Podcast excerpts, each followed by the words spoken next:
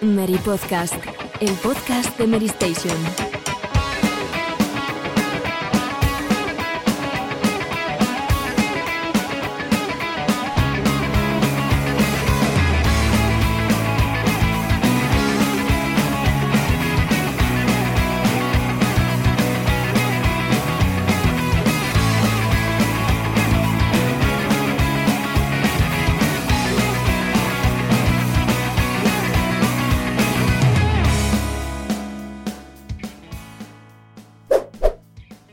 A todos, bienvenidos una semana más al Mary Podcast. Esta vez, como nos- los que nos estáis viendo, podréis ver que me encuentro en el antiguo plató de Mary Station. Y, hombre, eh, nos hemos puesto de gala para el tema principal que tenemos hoy, que es, por supuesto, el que Pedro lleva esperando. ¿Cuánto ya? Un mes por lo menos, Eh, ¿no? Bueno, sí, no, pero, pero yo y todos los oyentes, de hecho. O sea, yo creo que todos es el, es el debate que estábamos esperando. Y, y hay que mandar desde aquí un mensaje de agradecimiento a Game Freak por haberlo puesto más calentito todavía. Y Robé, ¿tú cómo estás? ¿Todo bien? ¿Preparado para el debate?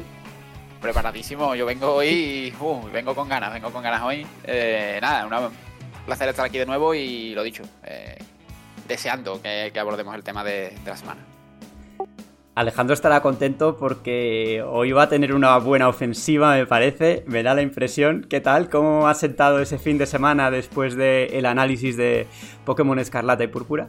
Pues mira, había pedido por AliExpress un- una armadura, un escudo de esto de, de carnaval, pero no, no le ha dado tiempo a llegar, así que nada, simplemente va a estar mi, mi y te- lengua y mi mente defendiendo. Y te ha llegado Pokémon. Pediste eso por AliExpress y te ha llegado Pokémon, ¿no? Mira, mira, Seguimos. mira que manda- mandaron a casa de algún juego un, un yelmo, un yelmo en plan de hierro ahí o de acero, de lo- yo que sé que de qué, de qué material es, que pesa un congo, por cierto. Y te la podría haber dejado, te lo podría haber dejado, eh. O te, hubi- te hubiese venido muy bien. ¿El yermo de Malenia? A, a mí, vamos, hasta una chapa me sirve ahora mismo. Me dan una botella de vino y lo utilizo de arma, porque va a ser el único que tenga. Bueno, bueno, sí, sí. Lo mismo bebiendo, lo puedes superar. tranquilo, tranquilo, Alejandro, que vamos a ser medianamente buenos. Bueno, igual no. Ahí está, Pedro está diciendo no, no, no con el dedo, así que ya sabes lo que te espera. ¿Y qué tenemos en el Meri Podcast esta semana? Pues bastantes temas de actualidad, empezando por los titulares. Eh, la noticia, una de las noticias de la semana es que han arrestado, han arrestado al co-creador de Sonic, efectivamente, Yuji Naka ha sido detenido por las autoridades niponas. Eh, también hablaremos sobre Shigeru Miyamoto, que cumple 70 años, nada más y nada menos. Joder, ya se nos hacen mayores, ¿eh? Nu- nuestros desarrolladores principales. Eh, también hablaremos un poco sobre los nuevos datos de Splinter Cell. Y además eh, apuntamos una noticia de última hora y es la fecha del último DLC de Assassin's Creed Valhalla. El último y definitivo porque no se va a actualizar más. Luego en el debate, que debate va a ser hoy, efectivamente, análisis y debate de Pokémon Escarlata y Púrpura. En los juegos de la semana hablaremos de, COD, eh, de Call of Duty Warzone y luego eh, en Mary Plus nos pon- pondremos la mirada en, en Pinocho, la nueva película de Guillermo del Toro que Servidor ha tenido la, la oportunidad de ver. Para el final, como siempre, eh, el micro abierto y al que hemos estado jugando esta semana. No juega el del ring, ya lo adelanto. Eso que yo creo que no va a ocurrir nunca. o sí, quién sabe, quién sabe. Eh, sin más dilación, yo soy Borja Ruete. Empezamos. Titulares. La actualidad de la semana, todas las noticias más interesantes que han pasado a lo largo de estos días. Y empezamos, decía yo a micrófono cerrado que habían arrestado a Sonic, pero no, a Sonic no. han arrestado a Yuji Naka, el co-creador de Sonic, eh, por, bueno, básicamente le acusan de aprovecharse de, información privilegiada. Robe, eh, ¿qué ha pasado aquí? ¿Por qué han detenido a este hombre? Pues mira, yo, bueno, yo al principio digo, bueno, yo creo que lo, yo pensé que lo habían detenido por Bala Wonderworld. Que yo lo probé y digo, bueno, es para detenerlo, la verdad. Pero no, veo que, que bueno, que es una, una operación que ha afectado a más, a más personas involucradas, ¿no? Sobre. Está todo relacionado con el lanzamiento de- del nuevo Dragon Quest eh, Tax, que, que realmente acabo de ver el juego. Bueno, vi el juego ayer, perdón, y no, no lo conocía, la verdad. No sé si. es un- Ahora miraré, pero no sé si es un juego para móviles o, o tal, porque no es el. No es el Treasures, ¿no? Que sale ahora el mes que viene. No, No, no es ese, No, no no, es ese, no. Claro. Eh, bueno, en cualquier caso, eh, sorprende, ¿no? Porque, bueno, abusar de información privilegiada para beneficiarse económicamente, no nos podemos intuir un poco por dónde van los tiros, pero tampoco está, está muy claro el tema. Y, A- a- Hay un empleado de Square Enix que también ha sido detenido. claro, el eh, tema- no solo, no solo Yu- eh, Naka, sino eh, un par de personas más, creo, uno de Square Enix. Un total de tres. Eso es. Y bueno, al final sorprende, ¿no? Que a estas alturas, ¿no? Este señor, a su edad, eh, con, con- con el legado que ha dejado, ¿no? Que al final fue, fue el primer jefe de- del Sonic Team y, bueno, productor de juegos como, como el Mythical Nights, Into Dreams, eh, Fantasy Star. Eh, no sé, no sé qué puede llevar a una persona con, con esta, con esta edad y esta trayectoria a, a- a meterse en estos pantanos a, a estas alturas, ¿no? Aunque, A ver, tiene- el tema, el tema es. de que viene por lo de Balan, ¿no? Que- No, que no, el- no, no, no. El tema es, eh, estaba trabajando todavía en Square Enix. Y entonces, eh, él se enteró, supuestamente, presuntamente, esto no es. no- todavía no ha sido condenado, así que no se puede decir que, que lo ha hecho o no, ¿no? Entonces se descubrió, pues que él descubrió o que, que había un juego desarrollado por un estudio, otro estudio, que se iba a anunciar próximamente. Entonces lo que, lo que pensó es, él y las otras dos personas, en comprar acciones de ese estudio a sabiendas de que más tarde se iba a anunciar y que así, pues, él creía que se iba, iba a aumentar el valor de las acciones, ¿no? Entonces compraron una serie de acciones con la esperanza de, de ganar dinerito con la operación, ¿no? Lo que se dice un plan sin fisura. Un plan sin fisuras, pero porque han sido pillados, claro. Lo de Balan Wonderworld es posterior. O sea, él todavía estaba trabajando en ese juego antes de que Square Enix le echara, porque recordemos que este hombre, Yuji Naka- eh, salió de Square Enix despedido antes de que finalizara el desarrollo de, Eso- de este es. desastre. Eso es. Eh, en fin, que les ha salido mal el plan. Eh, además, yo no, no- no he entrado todavía, no he entrado otra vez en su Twitter, pero cuando hice la noticia vi que llevaba sin postear mm, varios días y dije, vale, este hombre está en el calabozo. Probablemente. Y además era una, era una apuesta, digamos, de, de perfil bajo, ¿no? Para leyendas para una leyenda así, ¿no? Porque creo que eran unos 20.000 20.000 euros lo que había invertido, ¿no? En, en- Sí, en sí, sí, sí, sí, sí, O sea, sí. no- Era poco para, al menos el otro Claro. de Square Enix creo que superaba los 200.000 claro, dólares, porque, pero... porque lo- el otro no, no ha trascendido tanto, pero el otro al final es una, una persona que ha trabajado en sagas como Kingdom Hearts, Final Fantasy, es decir, eh, iba más fuerte, ¿no? Pero, pero yo, volviendo a lo de Naka, no, no, me, puedo- no, me, puedo, no me puedo explicar cómo una persona así, con, con- con esa trayectoria, se puede meter en estos pantanos a, en la recta final de su carrera, además, ¿no? No me lo explico, la verdad. Tampoco es tan mayor, ¿no? O sea, no parece tan mayor el hombre. O sea, tendrá cincuenta y tantos, yo creo. Sí, 50 y poco. sí. Bueno, pero a lo mejor me estoy confundiendo, pero hace un. A, a la cosa de un año por ahí medio. medio tanteó retirarse, ¿no? Detrás A- del tema de Balan y tal. porque está quemado. A ver, es que este hombre lleva desde hace mucho tiempo sin, sin hacer grandes juegos, ¿no? Eh, es un ejemplo de que eh, no siempre depende de una, de una persona, ¿no? De que los videojuegos son muchas veces un ejercicio coral y si no encuentras los ingredientes necesarios o, la- o o el equipo que pueda hacer tu, tu versión o tu visión, pues no sale. Y además, mm, Sonic o Knights u otros em, juegos, pues al final no, no es la únicamente pensante, ¿no? O sea, siempre hay más, más gente. Eh, hemos visto muchos casos de estos, ¿no? Em, como, bueno, eh, Mighty Number 9, pues este tipo de juegos que, re- realizados por las mentes creativas de los juegos originales que luego pues salen, salen como salen, ¿no? En fin, yo creo que todavía conoceremos pronto o en breve algún detalle más de, de este caso que seguiremos. Oye, a ver si. No creo que supere a lo de Taki. ¿Cómo se llamaba? El de Yakuza y la cocaína. Eh, Pierre Taki. Pierre Taki, Pierre Taki, que fue reemplazado en, en Yakuza Like a Dragon después de ser detenido por consumo de drogas o algo así. ¿No fue, no fue en Judgment? Yo, yo creo que fue en Judgment. ¿no? Sí, en el primer Judgment. Mm. Ah, pues el primer Judgment, sí. Ah, no, no, pero no era el malo de. uno de los malos de Yakuza Like a Dragon. No, ah, No. claro, no es Judgment, es Judgment. Sí, sí, sí, sí. El, sí, sí, el, el Yakuza este mayor. Sí, sí, sí, sí, sí, sí, sí, es verdad, es Que de verdad. hecho, se, co- se compraron varias copias en Station de la versión asiática y Sergio, el antiguo SEO, eh, me cedió la suya, se la compré. Y tengo a Pierre Taki de portada. en mi casa. o sea que- Tienes a Pierre Taki de portada. Oye, esto en, en eBay au- aumentará de precio, no tener a Pierre. No tiene Los, valor. no. tiene precio. No tiene precio, no tiene precio. Bueno, lo que no tiene precio es eh, la calidad de Shigeru Miyamoto como desarrollador de juegos. Y a mí, yo al ver que cumple ya 70 años, digo, joder, eh, ¿cómo pasa el tiempo? Eh, nuestros desarrolladores de siempre se hacen mayores. Es que 70 años ya, ya es una edad, ¿eh? Ya es una edad un poco senior. Eh, Pedro, eh, cuéntanos un poquito más sobre todo este contexto y tal. Nosotros, por cierto, hemos sacado en Mary Station eh, un pequeño, una pequeña noticia, reportaje de 70 curiosidades de Shigeru Miyamoto que no conocías, que os invitamos a, a leer porque merece la pena. Está muy bien. Eh, Mm. escrito por David Arroyo. Pues sí, sí, sí, un, un- un texto fantástico, la verdad, muy ligerito, se lee, se lee nada, en, en- en tres minutitos. Y ahí descubrí yo que Miyamoto jugó al baloncesto, fíjate tú qué cosas, ¿eh? No me, no, me lo, no me lo imagino yo con la pelotita naranja metiéndola por el aro. No, no, no, no la- Eh, ¿no la has entrenado tú, Pedro? Porque he oído que eres ¿Eh? entrenador de baloncesto. ¿No has tenido oportunidad de Sí, entrenar sí, a sí. No, no, no, la, la verdad es que por, a- por aquellos lares el baloncesto no, no creo. misma no es quinta, un- más o menos, ¿no? Así, en plan.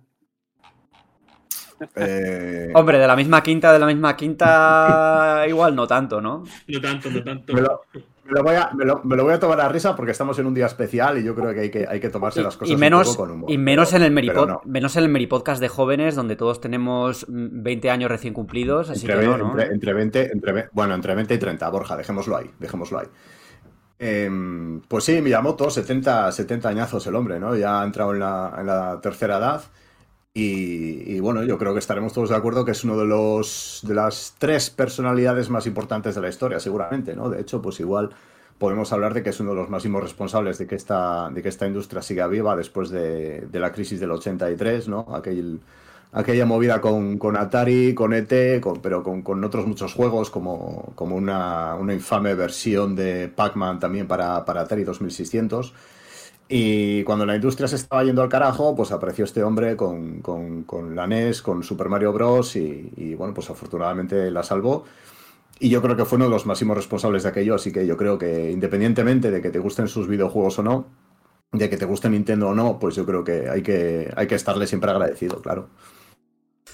Ya solo es una por... figura, es una figura pa- hay que ponerse en pie. O sea, que ya al final vamos a decir siempre, bueno, eh, Super Mario, Zelda, tal, pero son, son muchísimas cosas más. Es una generación tras otra, es Pikmin, es F0, es Star Fox, es un- estuvo la producción de, por- no sé, por decir algo, eh, Luigi's Mansion, Metroid Prime, o sea, Donkey Kong, o sea, vamos, hay una, noche, una lista enorme.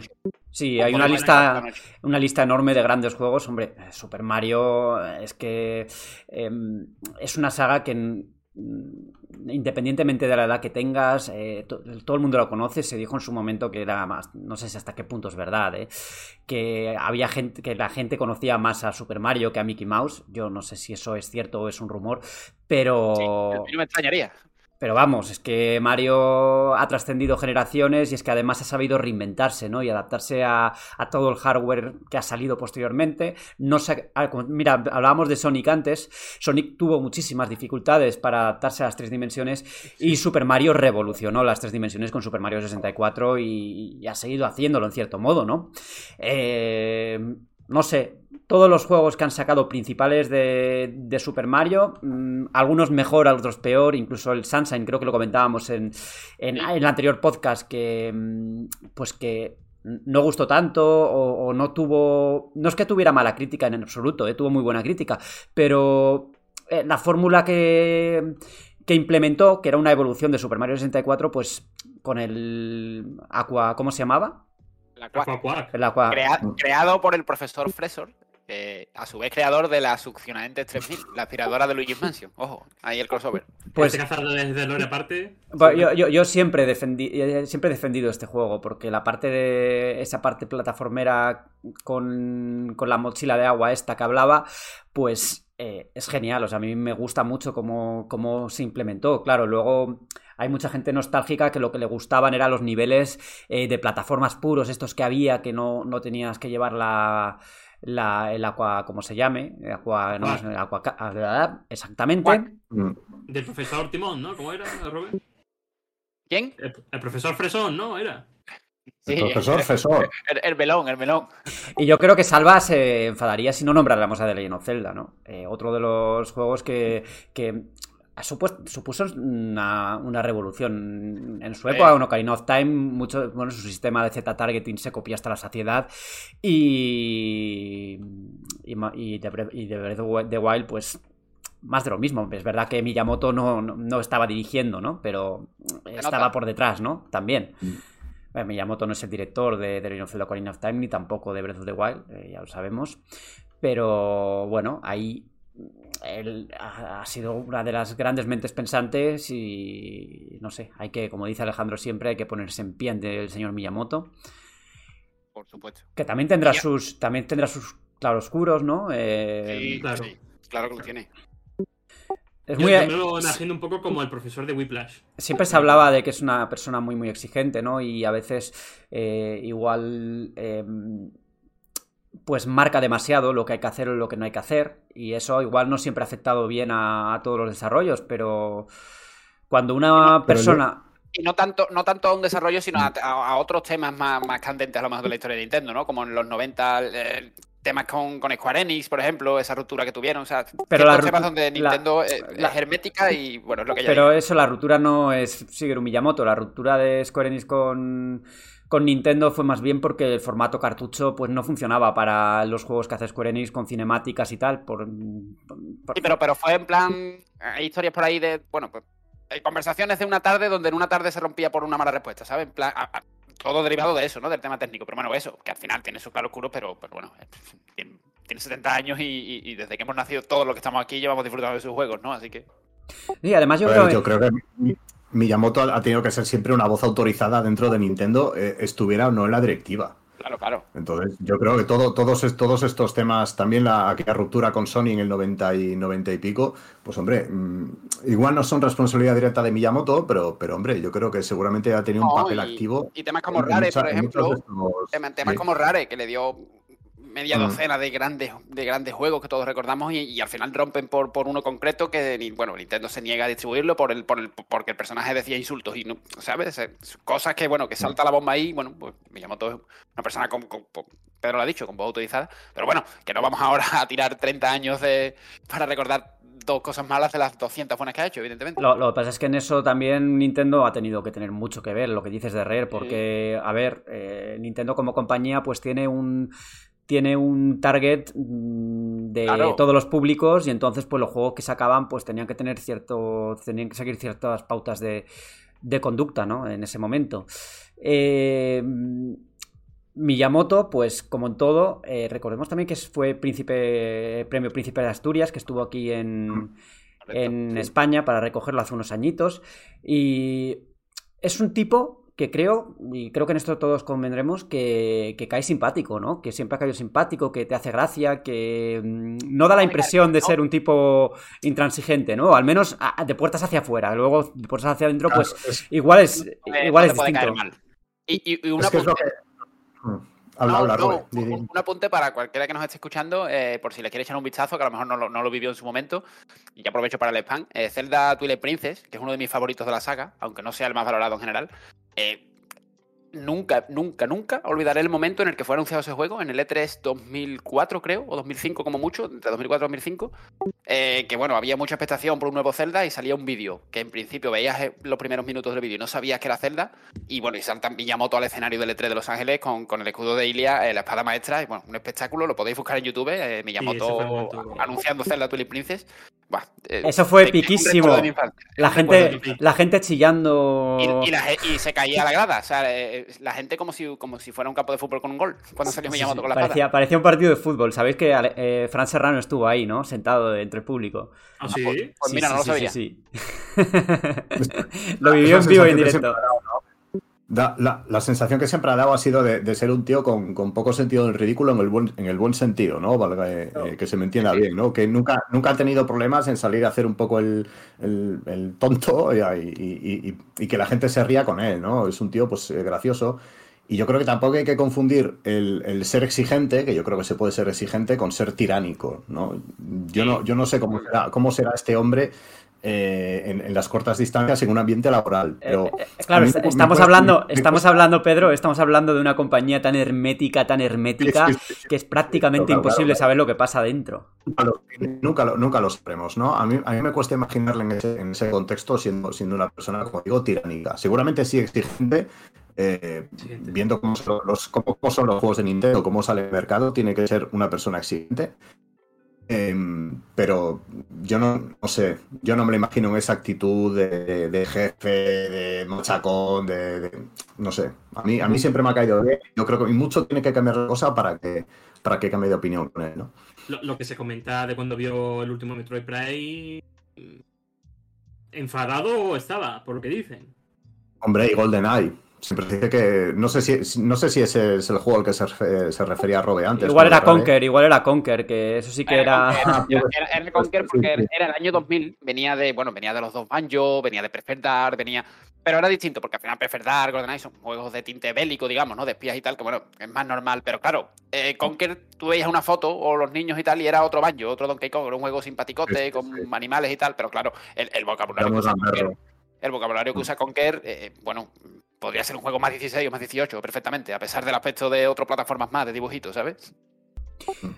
Sí, recuerdo que Golden, GoldenEye tampoco le gustó precisamente por eso, ¿no? Por, por, por la violencia y también por un poco el, el realismo, entre comillas, bueno, y sin, y sin, comillas, que tenía por, en aquel momento los disparos, que, ¿no? Esas Porque, son cosas, ¿no? Hacer un juego basado en una sí, película de James Bond, ¿cómo, ¿cómo, no vas a esperar, ¿no? Que haya, que haya, que haya claro, y que, era, haya... y, y que era, uno, uno, de, uno de los primeros juegos, o, o, o, si no el primero, en el que los disparos tenían un poco el, las animaciones de los tíos cuando les disparaban, tenían el, el eran reales según dónde fuera el, el, el, impacto de la bala, ¿no? Entonces yo creo que eso a Miyamoto le, le impactó mucho, ¿no? En fin, Hablando, hablando de espías, eh, creo que esta semana pues teníamos que hablar de Sam Fisher, de su regreso a través de un remake que todavía pues está en unas fases de desarrollo pues, muy iniciales, pero eh, han salido nuevos detalles a la luz eh, por parte de la propia Ubisoft que, bueno, Alejandro nos va a comentar un poco eh, todas las novedades al respecto. Sí, no hay muchas, sobre todo lo que se ha compartido es la visión creativa que tiene el equipo con, con este remake, que insisten, es un remake completo, de cero. No es un remaster ni, ni una revisión respecto a la, base. No, no. Es eh, un nuevo Splinter Cell en base a, a, a, lo que fue el original, pero llevado a la tecnología de hoy. De hecho, hay unas declaraciones de Sabian Porter, eh, diseñador de niveles de, de, este proyecto, que me parecen bastante interesantes. Abro comillas. Queremos hacer un remake top, con tanta calidad como sea posible. Eso debería ayudar a sentar una buena base para que la franquicia continúe a partir de ahí. Cierro comillas. ¿Eso qué quiere decir? Que este remake, como seguramente ocurra con Dead Space Remake, es la oportunidad para volver a primera línea. Es decir, si no funciona, si hay, hay no sé, un Splinter Cell Conviction, un caso como, como aquel, va a ser muy difícil que, que la saga continúe. De hecho, eh, tanto es así la apuesta de Ubisoft que van a utilizar el Snowdrop Engine, el, el motor que se utiliza en The Division, o sea que va a ser un juego de auténtica nueva generación está por ver. Desde luego sería una pena que, que Sam Fisher se, se, quedara en el olvido, porque al final, desde los últimos 5 o 6 años, ha sido carne de memes, de, eh, de aparecer como guiño en otros juegos y, joder, que, que, tiene empaque, que Blacklist a mí me gusta, pese a, que, a lo modernizada que estaba la fórmula. Lo, lo, tienen que hacer bien, eh, sobre todo después de la experiencia de Prince of Persia, de remake que, bueno, eh, después de mostrar el tráiler y de que no gustara a nadie por su aspecto y tal, que pintaba juego mm, barato, así claramente lo digo, eh, pues eh, ha terminado otra vez en Ubisoft Montreal y esto lo van a hacer de arriba abajo. Entonces, eh, aprendiendo de todo esto, creo que es una buena forma de volver a reintroducir la saga, que lo están haciendo muchas compañías, lo de lanzar un remake para ver si, un poco como Globo Sonda, para saber eh, cómo continuar la saga, ¿no? Eh, es normal que en una saga larga con muchos juegos, pues la fórmula termine cambiando porque la gente se aburre de lo mismo, no vas, no vas a jugar siempre al mismo estilo de juego, entonces eh, las últimas entregas de Splinter Cell pues se desviaron terminaron desviándose bastante de lo que era la, eh, el original. Pero bueno, ahora tienen la oportunidad de volver a las raíces, de modernizar las mecánicas también, porque han pasado ya muchos años desde, desde aquel primer Splinter Cell, y de, bueno, de mostrar el juego también a una audiencia nueva, ¿no? Que creo que eso en los, en los comunicados de prensa que ha lanzado Ubisoft lo han dicho claramente, ¿no? Es algo que es un poco lenguaje de PR, ¿no? De comunicación, lo de mm, llegar a nuevas audiencias, aparece siempre en todos los, en todos los comunicados de prensa de ese estilo. Pero sí, eh, a ver. sí, y no, lo que voy a compartir es que los oyentes pueden irse a la noticia en PlayStation que tienen conceptos de, que se han compartido por lo que lleva el proyecto y, recuerden inevitablemente a la, a, la, a la, trilogía inicial, ¿no? Ese, ese Chaos Theory que es como el pick de la saga para mucha gente. Pues yo veo esos conceptos y, parece Chaos Theory, no, no veo un Blacklist, no veo un, un Conviction. Y además, eh, no sé si en este momento que estamos grabando el podcast sigue así, pero eh, el primer Splinter Cell estaba gratuito en la Ubisoft Store. Hace, hasta, el, 30 de noviembre. Hasta 30 de noviembre. Pues tenéis la oportunidad, de, mientras esperáis a, a, este remake, para jugar al original y para ver cómo era y de paso comprobar hasta qué punto ha cambiado ¿no? el remake. Sí, y si alguien tiene una consola Xbox One o Xbox Series XS, los tiene ahí retrocompatibles, tanto el primero como Pandora Tomorrow, Call Theory. Em, bueno, yo creo que la franquicia completa. referentes totales del sigilo, ¿no? Yo creo. Yo, a, mí me da, me da, un poco. A ver. Eh, me, escama un poco que sea un remake, porque yo creo que Ubisoft tenía una, una gran oportunidad para mm, no para revolucionar, pero sí para meter mecánicas nuevas en lo que, en lo que a sigilo se refiere, porque yo creo que estamos un poco estancados en ese, en ese género o subgénero. ¿no? Yo creo que ahora mismo mm, el, juego que más ha, aportado en los últimos años, o la franquicia que más ha aportado, seguramente sea Hitman. Y, yo creo que con una entrega completamente nueva, eh, seguramente podríamos haber visto más, más revoluciones en ese, en ese sentido. ¿no? Eh, a mí Blacklist también me gustó, aunque, aunque tuviera cosas un poco de, que lo que lo casualizaron, ¿no? A, la hora de irte de cobertura a cobertura, te ibas con un simplemente con un botón contextual y demás. Era, un juego que seguía siendo exigente en parte, pero tenía, tenía esas cosas que lo, que lo, hicieron mucho más sencillo. Eh, para mí, los, sobre todo la trilogía original, es, es, para mí es referente absoluto del sigilo. Eh, es que me atrevería a decir que en aquella época estaba, estaba a la altura de Metal Gear en cuanto a jugabilidad. Gran, rival, gran rival en ese momento, ¿eh? Hubo un momento de pique entre las dos sagas que, bueno, eran diferentes, pero. sí, sí, sí. PlayStation 2, es verdad que Metal Gear Solid 2 salió, salió pronto, pero es que después salieron prácticamente muy seguidos, salieron los, los tres Splinter Cell, y hasta que no salió Metal Gear Solid 3, que, que son palabras mayores yo diría que Splinter Cell era el rey del sigilo en, aquellos tiempos. Sí. Sin duda. Y de Ubisoft a Ubisoft, porque eh, Assassin's Creed Valhalla se dispone ya a, decir adiós. Eh, el juego de, Ubisoft eh, acabará o dejará de actualizarse cuando se publique el, el último episodio en DLC, que es un arco argumental nuevo con Eivor, en diciembre. Sí, sí, el epílogo que va pues, a, cerrar pues, todos los cabos sueltos y vendrá acompañado también del parche consiguiente. Que es, bueno, no sé, en el comunicado de prensa también comentan pues que no han podido añadir el modo nueva partida plus por la estructura de la historia y tal. Eh, y han anunciado también una nueva característica estética, eso sí, que te permite ponerte la capucha en todo momento. Una tontería porque, bueno, pero a la gente le gusta porque como la capucha es el símbolo de los asesinos, pues, eh, pues te gusta llevarla, ¿no? Para parecer el asesino, aunque eh, Valhalla en sí no tenga... El personaje en sí no, no, esté tan arraigado, ¿no? Todavía en la cultura de, de la hermandad de los asesinos. Eh, yo tengo bastantes ganas de ver ese desenlace y ver cómo cierran el juego definitivamente. Un juego que, he de decirlo, me parece que ha tenido uno de los mejores lanzamientos, o sea, de los mejores post lanzamientos de la saga. En todo momento ha recibido contenidos, modos, eh, de todo, ¿verdad? Sí, sí, de hecho es lo que iba a comentar. Eh, esta tendencia de Ubisoft por apoyar, y no solamente durante meses, sino ya va a hacer dos años, de, no solamente actualizaciones, sino contenidos gratuitos. Me viene a la cabeza, por ejemplo, el, modo este rock-like que... La saga olvidada se llama. La saga olvidada. Y, y- y que si quieres una experiencia dentro de la misma fórmula, pero cambiada con otros elementos más fantásticos, tienes ahí la expansión, que aunque es de pago, pues te da también otra dosis de, de Valhalla que, que está muy bien. Eh, yo mis problemas con el juego, que me gustó bastante, es que no me gusta que me bloqueen contenido en base a niveles. Y es que cuando terminé el juego, que ya son 45 o 50 horas, me quedé con territorios que no podía explorar porque necesitaba farmear eh, niveles Eh, 10, eh, 12 ese horas. es un problema recurrente de la saga, ¿eh? Sí. lo de las barreras de Del nivel. Y yo que hice el análisis y que tuve que correr muchísimo para, para llegar a la fecha de embargo, Sí. eh, lo sufrí mucho porque había momentos en los que eh, tenías que tener un nivel mucho más alto y yo no llegaba. Y decía, joder, tengo que hacer cosas secundarias, pero es que este juego dura muchísimo y cuando parece que va a acabar, resulta que tienes un nuevo arco o varios nuevos arcos que, que, que siguen y siguen y siguen, ¿no? Eh, ese es un problema que Ubisoft tiene que tiene que limarlo más en, en el futuro juego RPG grande, no, no el siguiente que miras que, que es más pequeñito, ¿no?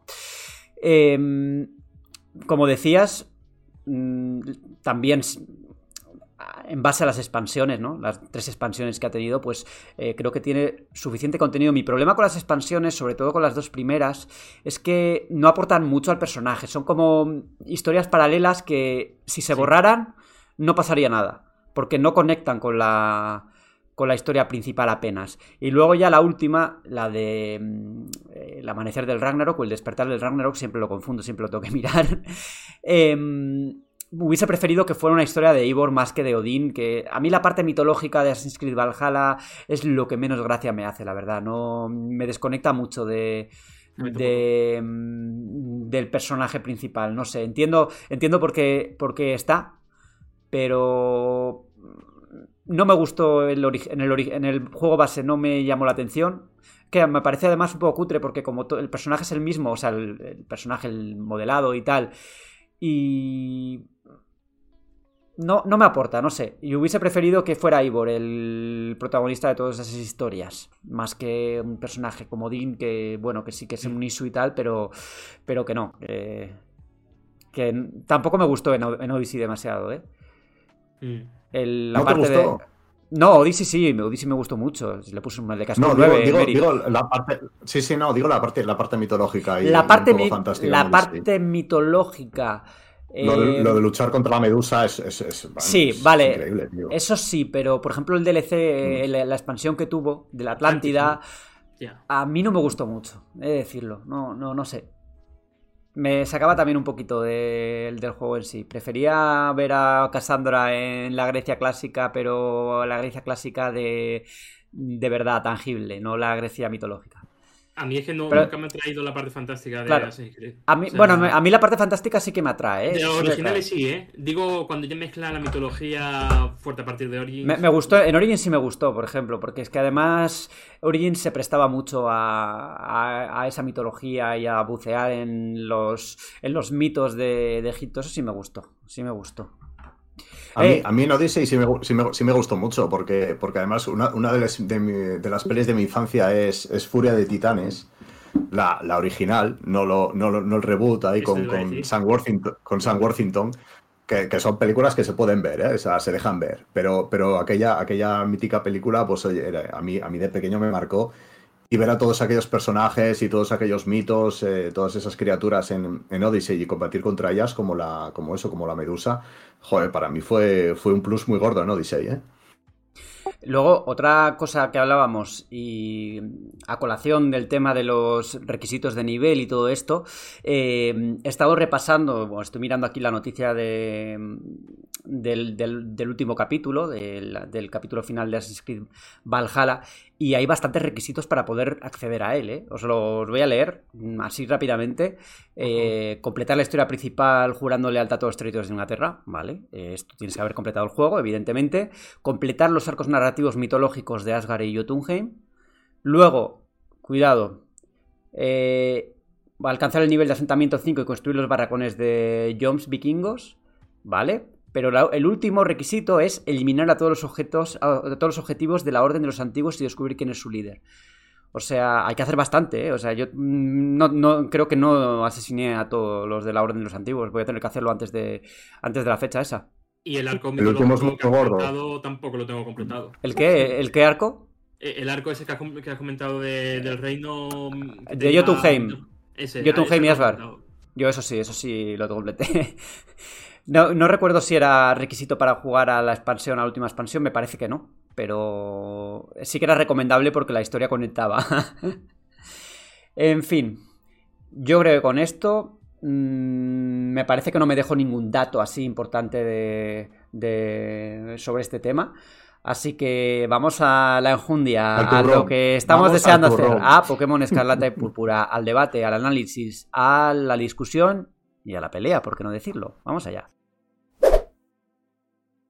Vuelve Pokémon, vuelve la saga de Game Freak, de Pokémon Company ha lanzado Pokémon Escarlata y Pokémon Púrpura, las nuevas ediciones que introducen ya la novena generación de Pokémon y mm, Pokémon Españita, como lo llaman por aquí, porque la región de Paldea está basada en, en España y tiene una paella que, vamos, que no hay quien se lo coma, que es como las paellas inglesas estas, que tienen arroz con cosas y que, por supuesto, pues a los valencianos ha indignado. Pero lo que ha indignado, sobre todo, es eh, el estado del juego que no sé vosotros, pero me cuesta mm, recordar un juego de Nintendo que haya salido en este estado. Eh, para empezar un poco y para que mm, también haya un poco de tono más informativo, Alejandro, que ha sido el encargado de hacer el análisis en Mary Station, pues nos va a explicar un poco eh, cómo lo ha visto y qué puntos fuertes y qué puntos débiles tiene. Venga, Alejandro, antes de que te saquemos las espadas y, y empecemos a zurrarte. Sí, no, sobre todo creo que Pokémon Escarlata y Púrpura es, eh, como decía en, en la preview, el aprendizaje de todos estos años. De, desde el salto 3D no hay un Pokémon. Y joder, que ya se está riendo, Pedro, tío. No, no te puedes reír, tío. Es que no es normal. Venga, va. Chápate la, la cámara, tío. Bueno, en fin. Es el aprendizaje de todo esto.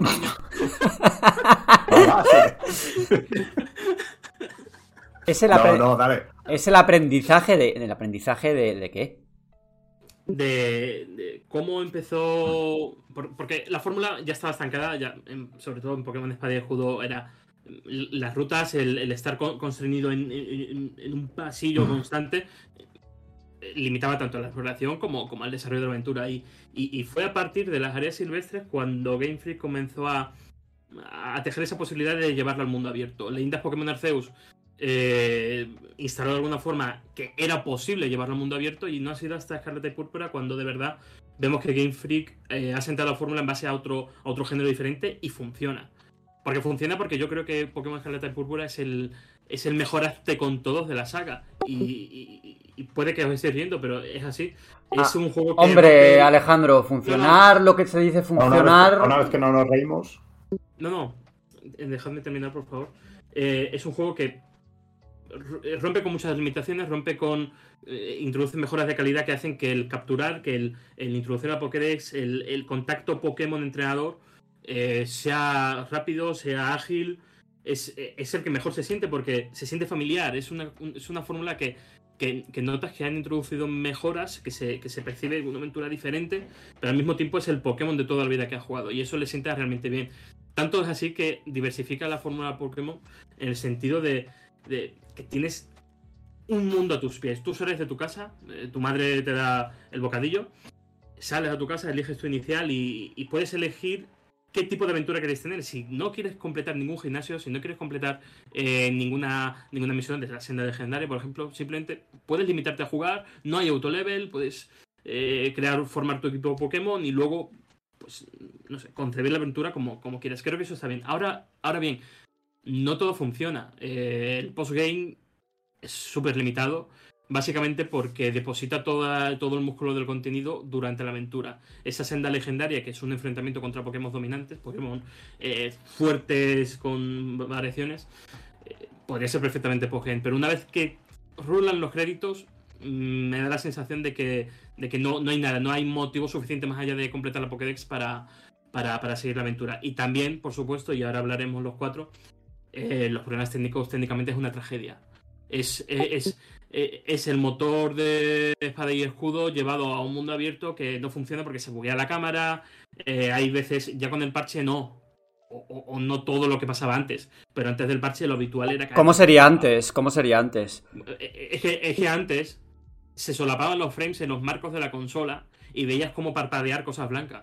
O sea, ese Mira. era el nivel de tragedia antes de Mira, yo voy a ser claro, eh, Pokémon Escarlata y Púrpura es un drama y es una vergüenza que hayan sacado el juego en este estado. O sea, eh, sí, sí. decías, hablabas de la escena del bocadillo de nocilla del chaval. Y yo cuando he empezado el juego y he visto la casa, la habitación, he dicho, joder, pues bueno, está bonita la habitación y tal, pero ha sido salir. Y es que hay una escena, casi al principio del juego, que es. mm, que retrata perfectamente lo que es Pokémon Espa- eh, Espada y Escudo, no, Escarlata y Púrpura.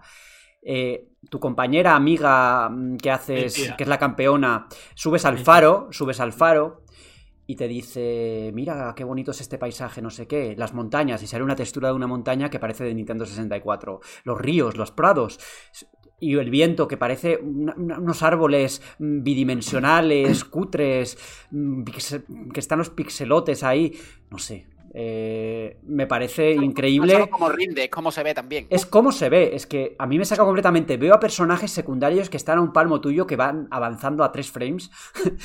que digo, pero, pero ¿esto qué es? O sea, yo no me, no me he figurado. O sea, Nintendo es una empresa, que otra cosa no, pero cuida bastante eh, el acabado de sus juegos. Es verdad que ha habido títulos, yo que sé, como el remake de Link's Awakening, que tenía problemas de frame rate. O el Yoshi, o uno de los Yoshi, que también tenía ese tipo de problemas en el Real Engine. Pero con un acabado tan lamentable que, que yo no he visto un juego de Nintendo así. Y creo que en parte, o la gran culpa de esto es de, The Pokémon Company por eh, no ofrecer al estudio el tiempo que necesita para hacer los juegos y por no cambiar de tecnología de una vez por todas. Eh, sobre todo, sobre todo teniendo a Monolith ahí, teniendo a Nintendo por detrás, que tiene un juegos de mundo abierto como Xenoblade Chronicles 3 o, The Legend of, el mismo The Legend of Zelda Breath of the Wild que, que parecen de distintas generaciones. Es que no, no solamente una cuestión de tiempo, una cuestión también de inversión. Y es que se, se invierte lo justo en. Es en que cómo se de puede, cómo se puede invertir lo justo en una saga todopoderosa que yo entiendo que los que las cartas o las figuritas o los Pikachus sean mm, la base de tu negocio, pero no puedes descuidar tu producto. O sea, no puedes descuidar el producto que ha sido siempre la entrada de la gente a, a- a esta saga, ¿no? Eh, yo creo que en, en Game Freak se tienen, o Game Freak no, no, voy a- no quiero poner la responsabilidad enteramente en el estudio porque se ha hablado mucho de son unos vagos, no sé qué, no sé cuántos, y ahí intuyo que la culpa mm, principal es de los que gestionan esta marca, ¿no? Más que de los desarrolladores en sí, que bueno, que mm, que tendrán su parte de culpa, pero al final los que gestionan la marca son los que invierten y los que, los que dicen lo que hay que hacer y lo que no hay que hacer, ¿no? Fíjate, tenemos unos datos de- del mercado británico y ahora, Pedro, eh, comentas. Ah. Eh, segundo lanzamiento más grande de la historia de Pokémon, solamente por detrás de Sol y Luna. El lanzamiento de Pokémon con mayor número de beneficios por el incremento de, de precio, 48 libras de Escarlata y, Púrpura contra los 35 libras de Sol y Luna. Y la semana más grande del año para, la, para de ventas de consolas de Switch. Entonces, claro. Entonces ya está.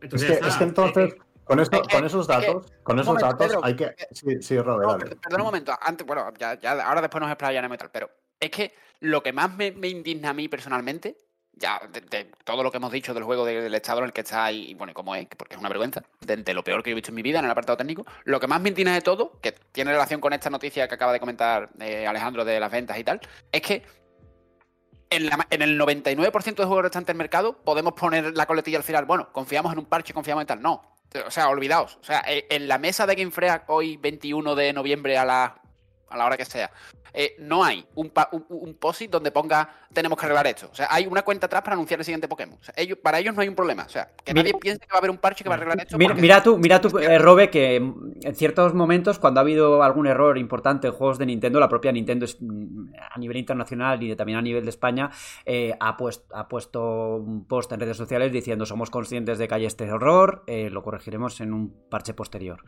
Pero aquí no hay ningún plan al respecto o no Ah. se ha desplegado una hoja de ruta. Y, No hay, no hay. y además, bueno, comentaba Alejandro que ha sido un éxito de ventas, ¿no? Yo creo que aquí también se sole- solemos pecar de mm, focalizar la atención o echar la culpa a, los- a la comunidad de jugadores porque ha comprado el juego, ¿no? en lugar de dejarlo de lado o hacer una especie de boicot. No. Mm, No, no, no, iba ahí. Evidente. No, no, no, no, ya, ya lo sé, ya lo El sé. usuario, el usuario da el mensaje de que le da igual. Es decir, eh, Ya, pero. Te claro, quitan, te claro. quitan, Es te quitan las, escenarios, las te quitan culpas, escenarios las culpas y las responsabilidades hay que repartirlas. Hay que repartirlas. No, no, la responsabilidad, la responsabilidad Sí, sí, es de The Borja. Pokémon Company. Mm. Y si yo he comprado, de- Mm. si yo he comprado Pokémon Escarlata y Púrpura porque hace muchos años que no he comprado el juego y quería pues volver a Pokémon, pues bueno, me he encontrado con esto y no lo he devuelto, pero eh, verdaderamente Pero- eh, la, la culpa la tiene Game Freak. Y Pues, y también la tenemos, y también, y también la tenemos en el sentido de que, joder, no estamos exigiendo. no- aquí sí que he hecho la culpa a los jugadores, un poco a, los- a la comunidad de jugadores, ¿eh? Voy a mm, dar la vuelta a mi propio argumento. Y es que, joder. En un juego de, mm, de la entidad de un Pokémon, que en 2022 no haya voces, por ejemplo, de personajes, me parece mm, Otra. de juego anticuado. O sea, yo veo ahí Eh, las expresiones faciales de los personajes. pero eso no es un problema, per se. Para mí es un no- problema. Para mí sí es un problema. Es un problema Para mí es un problema de que es una- Pokémon no. Es que siempre va a tener la excusa. No. No, es que Pokémon, es que se, se utiliza No, un lenguaje distinto. Hasta Zelda, problema. hasta Zelda tiene voces ya. Pero es un problema en relación a lo que ofrece. Es decir, porque si los trasladamos ese problema a Yakuza, es que Yakuza juega con un presupuesto y juega con un nivel de ventas que priorizan contenido frente a doblaje. Y cuando han priorizado doblaje, ha, han- ha perdido el contenido. Mira, Entonces, a mí no me- solamente- Mira, no solamente- de No Pokémon- nada. Gamefra, Gamefra la- o sea, te quita los escenarios interiores, te pone un descampado y vende igual. Es que va a llegar el momento que va, va a venderte una caja vacía y va a superar recoger en venta. A mí, a mí el argumento, a mí el argumento de que cuesta más dinero, etcétera, es que no me lo vende, porque es que The Pokémon Company vende millones de juegos. Entonces, Claro, claro. tienen dinero para invertir en eso, tienen dinero para invertir en tecnología. Si no lo hacen es porque no quieren, pero eh, a Nintendo le conviene. Es verdad, ¿eh? Vamos a hablar que por un lado están las ventas que está vendiendo muy bien, vale. Pero a Nintendo le conviene que se genere todo este ruido alrededor de su producto. Que no ha, Nintendo, no ha no. sido, no ha sido así en anteriores, en anteriores juegos, ¿eh? Ahora verdaderamente este es el juego que, que peor ha salido de, todos por, su estructura abierta y porque el motor de gráfico no da más de sí. O sea, ese motor gráfico tendría que haberlo jubilado hace tiempo. Eso es lo primero. Yo creo que se está generando un ruido muy grande. Se habla también de gente que ha pedido el reembolso del dinero, que bueno, es evidentemente un, un grupo minoritario, pero para mí no es el mismo caso que Cyberpunk, que esto saldrá en algún momento. Cyberpunk prometieron algo y luego mm, no cumplieron y encima no se podía jugar, era injugable. Injugable, es. Exactamente. Pero hay que exigir más a esta compañía y hay que sacar más a la luz o hay que resaltar más que, que- que este juego en este estado no debía haber salido. Y, y- y- y que no es Y responsabilidad no habría- clientes. pero- Y no habría salido. De, llamar, de, de tener otro nombre no habría salido, porque no pasa un control de calidad. Se lo tiran y le dicen, no, esto, escúchame, esto sale dentro de seis meses cuando lo arregléis. En otra compañía no hubiera salido este juego a la venta. Pero, pero no es responsabilidad del cliente porque el cliente va a la tienda a comprar su Pokémon Escarlata que cuando llega tiene que funcionar bien. Porque por detrás, por algo está el sello de el, el, quality- el- el sello de quality de, de Nintendo. No. que por algo está detrás, No. si no. Yo eh, o, ya estamos hablando de que es un JPG. Yo ya estoy con Alejandro, ¿eh? Yo creo que la responsabilidad ahí solo y únicamente es de Nintendo y de The Pokémon Company.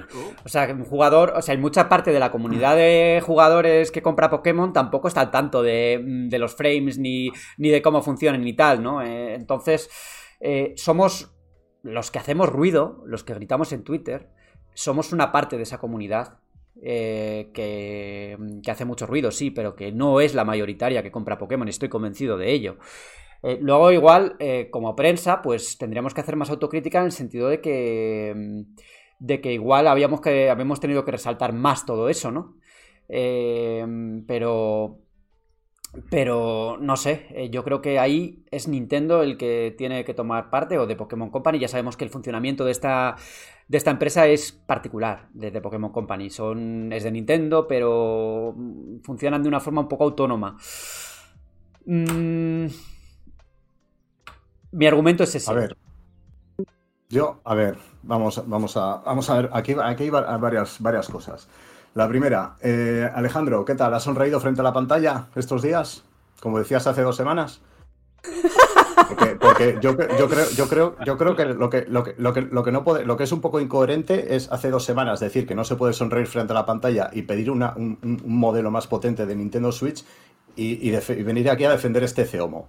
Porque, es porque esto, esto que ha salido No, al no, mercado no, es un. ECO, Pero- es un ECOMO total. No, pero, pero Pedro, yo creo, yo ya, creo que. ya, ya sé que defiendes el juego y no el apartado técnico, ya lo sé, ya lo has sé. tenido que apagar el sonido cuando he dicho que es una tragedia técnica. No, no, no, no, lo- no lo he apagado, lo he, escu- lo he escuchado perfectamente. Pero es que la tragedia técnica Em, afecta a todo lo demás en este juego. O sea, Es que, a no es ver, es que injugable, que- no es injugable, pero es que yo veo mm, la, la textura de la montaña del Nintendo 64 y digo, pero ¿y este drama qué es? Me saca completamente del juego. Eh, lo- lo- Lo mira, hay un momento, hay un momento también, es que quería decirlo, que, que captura un Pokémon y estoy al lado de un lago o algo así. Y es que el reflejo es tan malo, está tan mal hecho, que es que me saca completamente. Es mal, está que- malísimo sí, técnicamente. Perdona, perdona, Borja. Lo que, lo, que, lo, que no, lo que no puede ser es eh, que, que cada juego que sale con problemas técnicos, no- o no ya con problemas técnicos, sino con un apartado visual eh, pobre, eh, le, penalicemos en las notas y demás debido a sus fallos técnicos. Y sin embargo, a Pokémon se le, se le regalan puntos en las notas y tal, se le regalan los análisis a pesar de, sus, de su apartado técnico, ¿vale? Poké- Pokémon Escarlata y Púrpura tiene ahora mismo un 77 Metacritic. El otro día leí un tuit de, de- de Dan, el, el chico de Puerta al Sótano, que decía, ¿os imagináis que este juego es de Sonic? ¿Cuánto tendría Metacritic? Y es que- Aquí y es que abrimos- aquí- abrimos- Y por, y por esto, y por, y por eso, por eso quiero deciros que la, la responsabilidad es de todos. La prensa ha inflado las notas. Ha inflado las notas. Hay que decirlo tal cual. No se, no, no se puede dar a este juego un 9. Hay, hay un 10 en Metacritic a este juego. Eso, eso es, a ver, eso es, es completamente indefendible. La responsabilidad la tienen los fans. ¿Vale? Yo no voy a decir, como he leído, como he leído este, este fin de semana, que los fans tienen el, el juego que se merecen. ¿vale? Yo creo que eso es excesivo. Pero sí es el juego que se ha venido ganando y labrando durante todos estos años de complacencia, de conformismo, de poca exigencia y de reírle las gracias a The Pokémon Company y a Game Freak, que llevan años haciendo juegos mediocres y vendiendo millones y millones de copias. Y ¿vale? medio que más allá de lo técnico, cuando- muchas cosas, ¿eh? Claro, hay, hay una, hay una expresión, hay una expresión, eh, hay, hay una, expresión que se usa mucho en deporte que es el halago debilita. ¿Vale? Y es lo que le ha pasado a Game Freak y a The Pokémon Company. Cuando tú todos los años eh, sacas algo mediocre y le das un 8 y vendes millones de copias, ellos piensan, oye chicos, hacemos juegos de puta madre. O sea, ¿para qué vamos a invertir lo más mínimo en un apartado técnico, en mejorar esto jugablemente, en tal y cual? Si la gente lo compra igual, la prensa le da un 8, pff, saca, sacadlo y tal, y fuera. Y los fans han mandado el mensaje de que quieren un juego al año. Pero, pero de todas Y ese, formas, y- y ese- Pedro, y ese- y ese mensaje ha llegado y, y claro, y el resultado es este, porque un juego no se hace en un año, un juego bueno. Pedro, Claro, bueno, no, esto- no lleva un año, ¿eh? no, No, no, lleva, no. lleva un año en desarrollo este juego, ¿eh? Eh, Creo haber eh, leído que lleva varios, varios años. Desde el pues lo- 19. Desde pues- el 19, lleva varios años. pues Eh, no has, pare- abierto pues un, has abierto un melón interesante creía que sobre... 10 días. No, has Mm. abierto un melón interesante sobre la prensa de videojuego y nuestra responsabilidad como medios de comunicación. Eh, nos hemos dejado llevar por... En general, eh, no hablo de Mary Station, hablo de todo el mundo. ¿Nos hemos dejado llevar o verdaderamente el juego merece una nota 80? Porque tú hablas, de- a- a- comentabas el tema de la prensa, pero la media de este Pokémon es sensible, bastante más baja que otros, ¿no? O sea, creo que un 70 y pico para Pokémon es muy bajo dentro de lo que, Claro. de lo que se llevaba haciendo, ¿no? Eh, en los últimos Es que años. El, el problema, el problema, Borja, es lo, lo que hablábamos antes of the record, es que las notas ya de los Pokémon anteriores están muy infladas. Es que están muy infladas. Es que Espada y Escudo, que es el juego más mediocre que me he terminado yo en mi vida, Hombre, yo creo que estás exagerando, yo creo que estás exagerando. No, no, no, no, no. Sí. de, los, de, los, Sí. de, los, de los juegos que me he terminado, de los, de los juegos que me he terminado, es el peor juego que, que he terminado jamás. ¿No te Es- pasaste, yo qué es- sé, el Star Wars episodio 1 de, No, de, no, de no, PlayStation no, o así? No. No. a Dragon Ball Final juego- No, es un juego con una historia relevante, sin desafío, sin personajes carismáticos, con, con un, con un mundo con cero exploración. Que Eh, sí, y que eso no es un, juego, es, un, un- es un juego, es un juego, es un juego de rol nipón y todos esos temas, todos esos temas son aspectos críticos en un juego de rol y no tiene ninguno, por Pero no hablar del apartado técnico que es mediocre. Y, es que no Poké- y estamos Pokémon Espada y un juego de Escudo tiene, tiene- entonces, Ahora- entonces ¿de qué Es es? un juego de rol, que es que lo Por definimos favor. hace tres Entonces- semanas. Es un Pocket Monster. Es un hazte Vale. con todos. Es un Vale, vale, perfecto, desafío por perfecto. conseguirte a todos, por conseguirte el equipo, Perfecto. mejorarlo y enfrentarte a otros entrenadores. Es que Alejandro, parece mentira que estamos descubriendo eh, ahora No, no, bueno, no, no. Me, me parece fantástico, pero te, te digo, lo- te digo lo mismo que hace dos semanas. Si este juego se, se llamara Digimon en vez de Pokémon, ¿qué? ¿Tendría un 77 en Metacritic o tendría un 60 y pico? Pues si, si ese Digimon o menos. hiciera lo que hace Pokémon y que por eso es una saga hiper relevante, pues tendría No. la nota que. Oye, eh, que Ale- tiene. Alejandro, eh, he escuchado, no sé, yo no jugué a Arceus, por ejemplo, yo eh, Pokémon Escarlata y Púrpura es mi primer Pokémon desde Let's Go y escuché o leí que el sistema de caza de Arceus eh, pues no se había utilizado en este, No. en este nuevo. Eh, por lo que yo he visto, por lo que yo he estado jugando, eh, es muy similar a los clásicos. O sea, debilitar al Pokémon, Sí, hacer la. Pokéball, se acabó. Eh, ¿Tú crees que mm, volver a lo anterior es positivo o echas de menos eh, esa parte de Arceus? Que yo no sé cómo funciona y no lo, no lo he probado. Yo, yo creo que para una entrega principal, tantos cambios al mismo tiempo a lo mejor pueden chocar, a, sobre todo a los fans más hardcore, más entusiastas. Pero no hay tantísimos cambios, ¿no? O sea, yo me pongo de ejemplo que llevo mucho sin jugar a Pokémon. eh, y quizá porque no he avanzado suficiente, eh, que eso también puede ser. Pero el core del juego es prácticamente lo mismo, ¿no? Pero, pero muy core, pero la meta Pokémon, por ejemplo, se, se ha diversificado mucho. Pero no solamente en cuanto a tú completar la Pokédex por todo lo que engloba el mundo abierto, sino también por, por- por las diferentes metas y cómo las puedes abordar. Yo creo que eso es un cambio radical, que a mí me gusta mucho más el tema de la captura como en Arceus, porque me gustaría que fuese más radical el cambio que volver a la familiaridad de, de Pokémon, pero también entiendo que lo mantengan. O sea, ese no es mi problema. Mi- a mí me encantaría que Pokémon se- fuese un mundo abierto 100%. Pero ¿qué, apor- Pero qué- tipo, qué- aporta, eh, qué aporta a, a Pokémon este mundo abierto? Quiero saberlo. O sea, ¿es un mundo vivo? Eso, Eh, eso quiero ¿o no? yo. Eh, a ver, no es un mundo vivo porque técnicamente es una tragedia. Que por cierto, me hace gracia, me hace gracia porque lo primero que leí cuando recibí mi Pokémon Escarlata es que detrás en la carátula pone la frase esta publicitaria de siempre pone un mundo vivo lleno de criaturas. Sí, sí, sí. Y yo, Dios mío. Pero entonces estamos, estamos engañando a la gente, como hizo CD Projekt, ¿no? ¿Eso es engañar también o no? No, a ver, engañar a? CD Projekt engañó a sus accionistas también. No solo no está vivo, sino que pocas veces en los 32 años que llevo jugando he visto mundos más muertos. O sea, he visto dos en mi vida y, Sí, sería, pero- sería una muy técnica. Pero, pero- pero está construido por los problemas técnicos, pero en No, no, no, no, no, por el diseño pero- del mundo. En diseño del mundo, El diseño del mundo es terrorífico. no, no, el diseño del mundo no es terrorífico. El Porque- diseño del mundo es- El diseño, el diseño del mundo no es terrorífico porque está diseñado para que puedas aprovechar la montura poco a poco mientras recibes las habilidades. Que tú Sí, puedas pasar por la cantera Pero- sin pero una- habilidades y tengas que, que esperar horas para conseguir esas habilidades para poder aprovecharlo al máximo o, o aprovechar un píxel para poder encontrar una MT que eso me va a dar una mejora Lo para que hacen- gimnasio. Lo, lo que hacen No me- 800 millones de juegos, incluso los que tienen un 3 en Metacritic. O sea, no, no hace nada nuevo, ni para la saga ni para nadie. pero, pero, pero, pero, estamos pidiendo que Pokémon sea innovador en un mundo abierto. No, ¿Por qué no? ¿Pero por qué no? diciendo Lo que, lo que- lo que- lo que estamos pidiendo es que en el año 2022 hagas un mundo abierto decente. Cosa.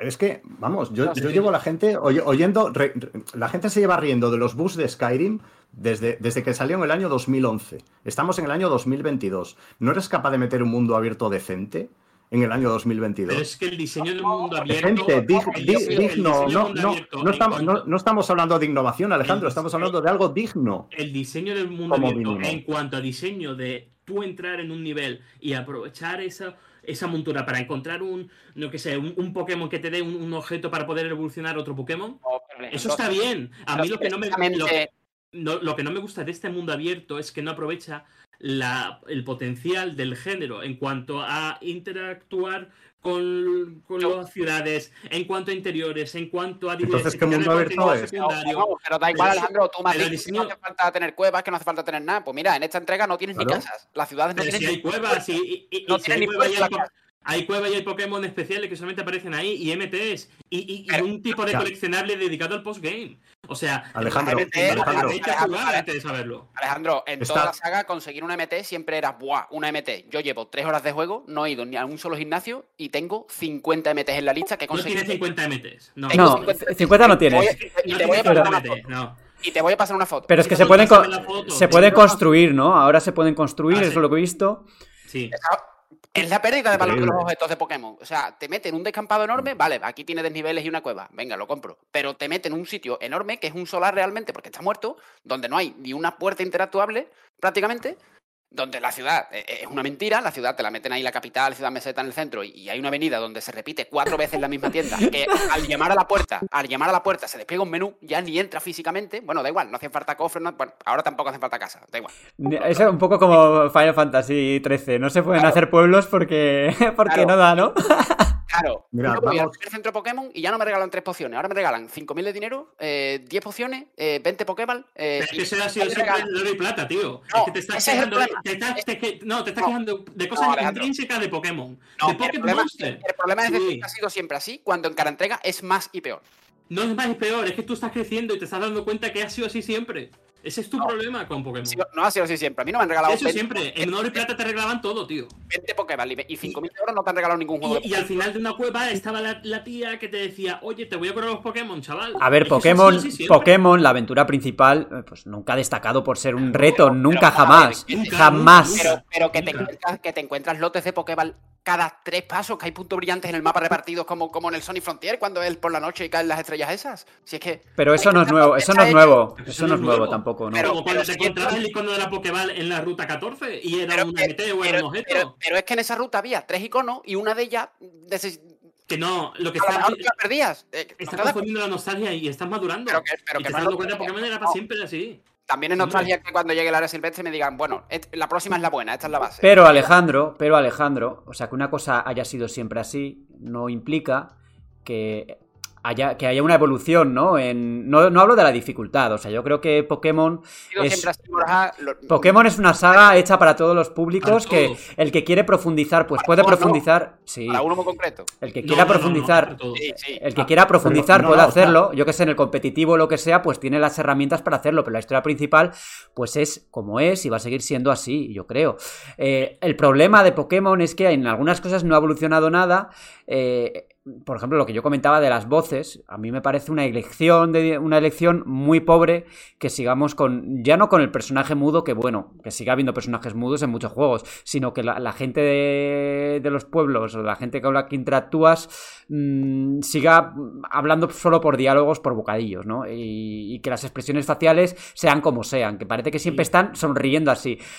Siempre, siempre, siempre. Pero, pero, pero son temas gráficos técnicos. Sí, técnico. Insisto, Pero, Ale- claro. pero Alejandro, ¿pero qué, qué, excusa hay para eso? ¿Qué excusa hay? ¿Y qué Pero si venden-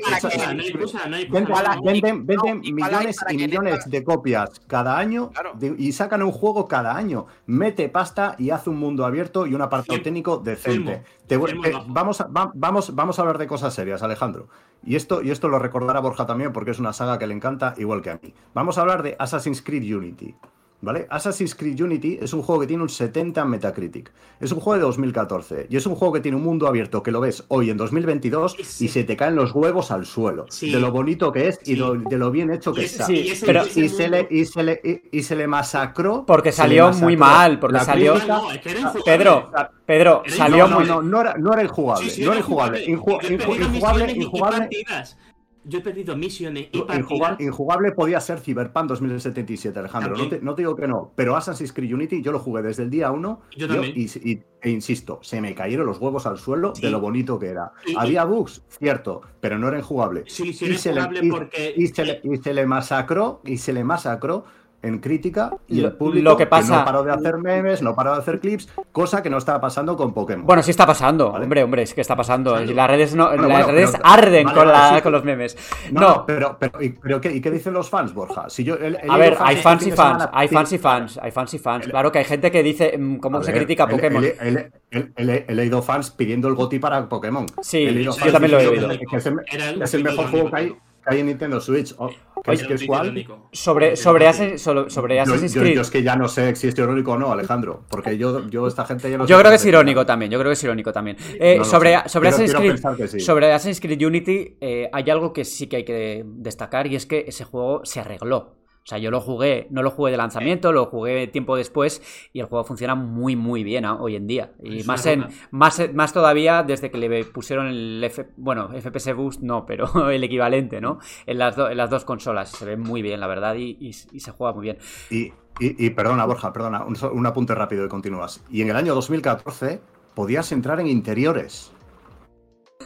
Que sí. que- Podías entrar en cosa que ¿eh? era, cosa que era, que que era, podemos que era, ver, que era algo que, me- que metieron en la saga en el 2014 y, Sí. y y nos quedamos como, hostia, puedes entrar en los edificios. Que yo estuve en, en Assassin's Creed Unity Ojo, ¿eh? el primer día y todavía al lunes 21 de noviembre a las 1 y 22 que estamos grabando este podcast, yo todavía tengo clips guardados de cómo me caía por el mapa y no podía completar misiones. Perdí 4 horas de juego en Assassin's Creed Que eso Unity también, eso tamén pasa en, en este juego, ¿eh? Sí, Lo de caerte sí, por sí, ahí, ¿has com- visto ese bug?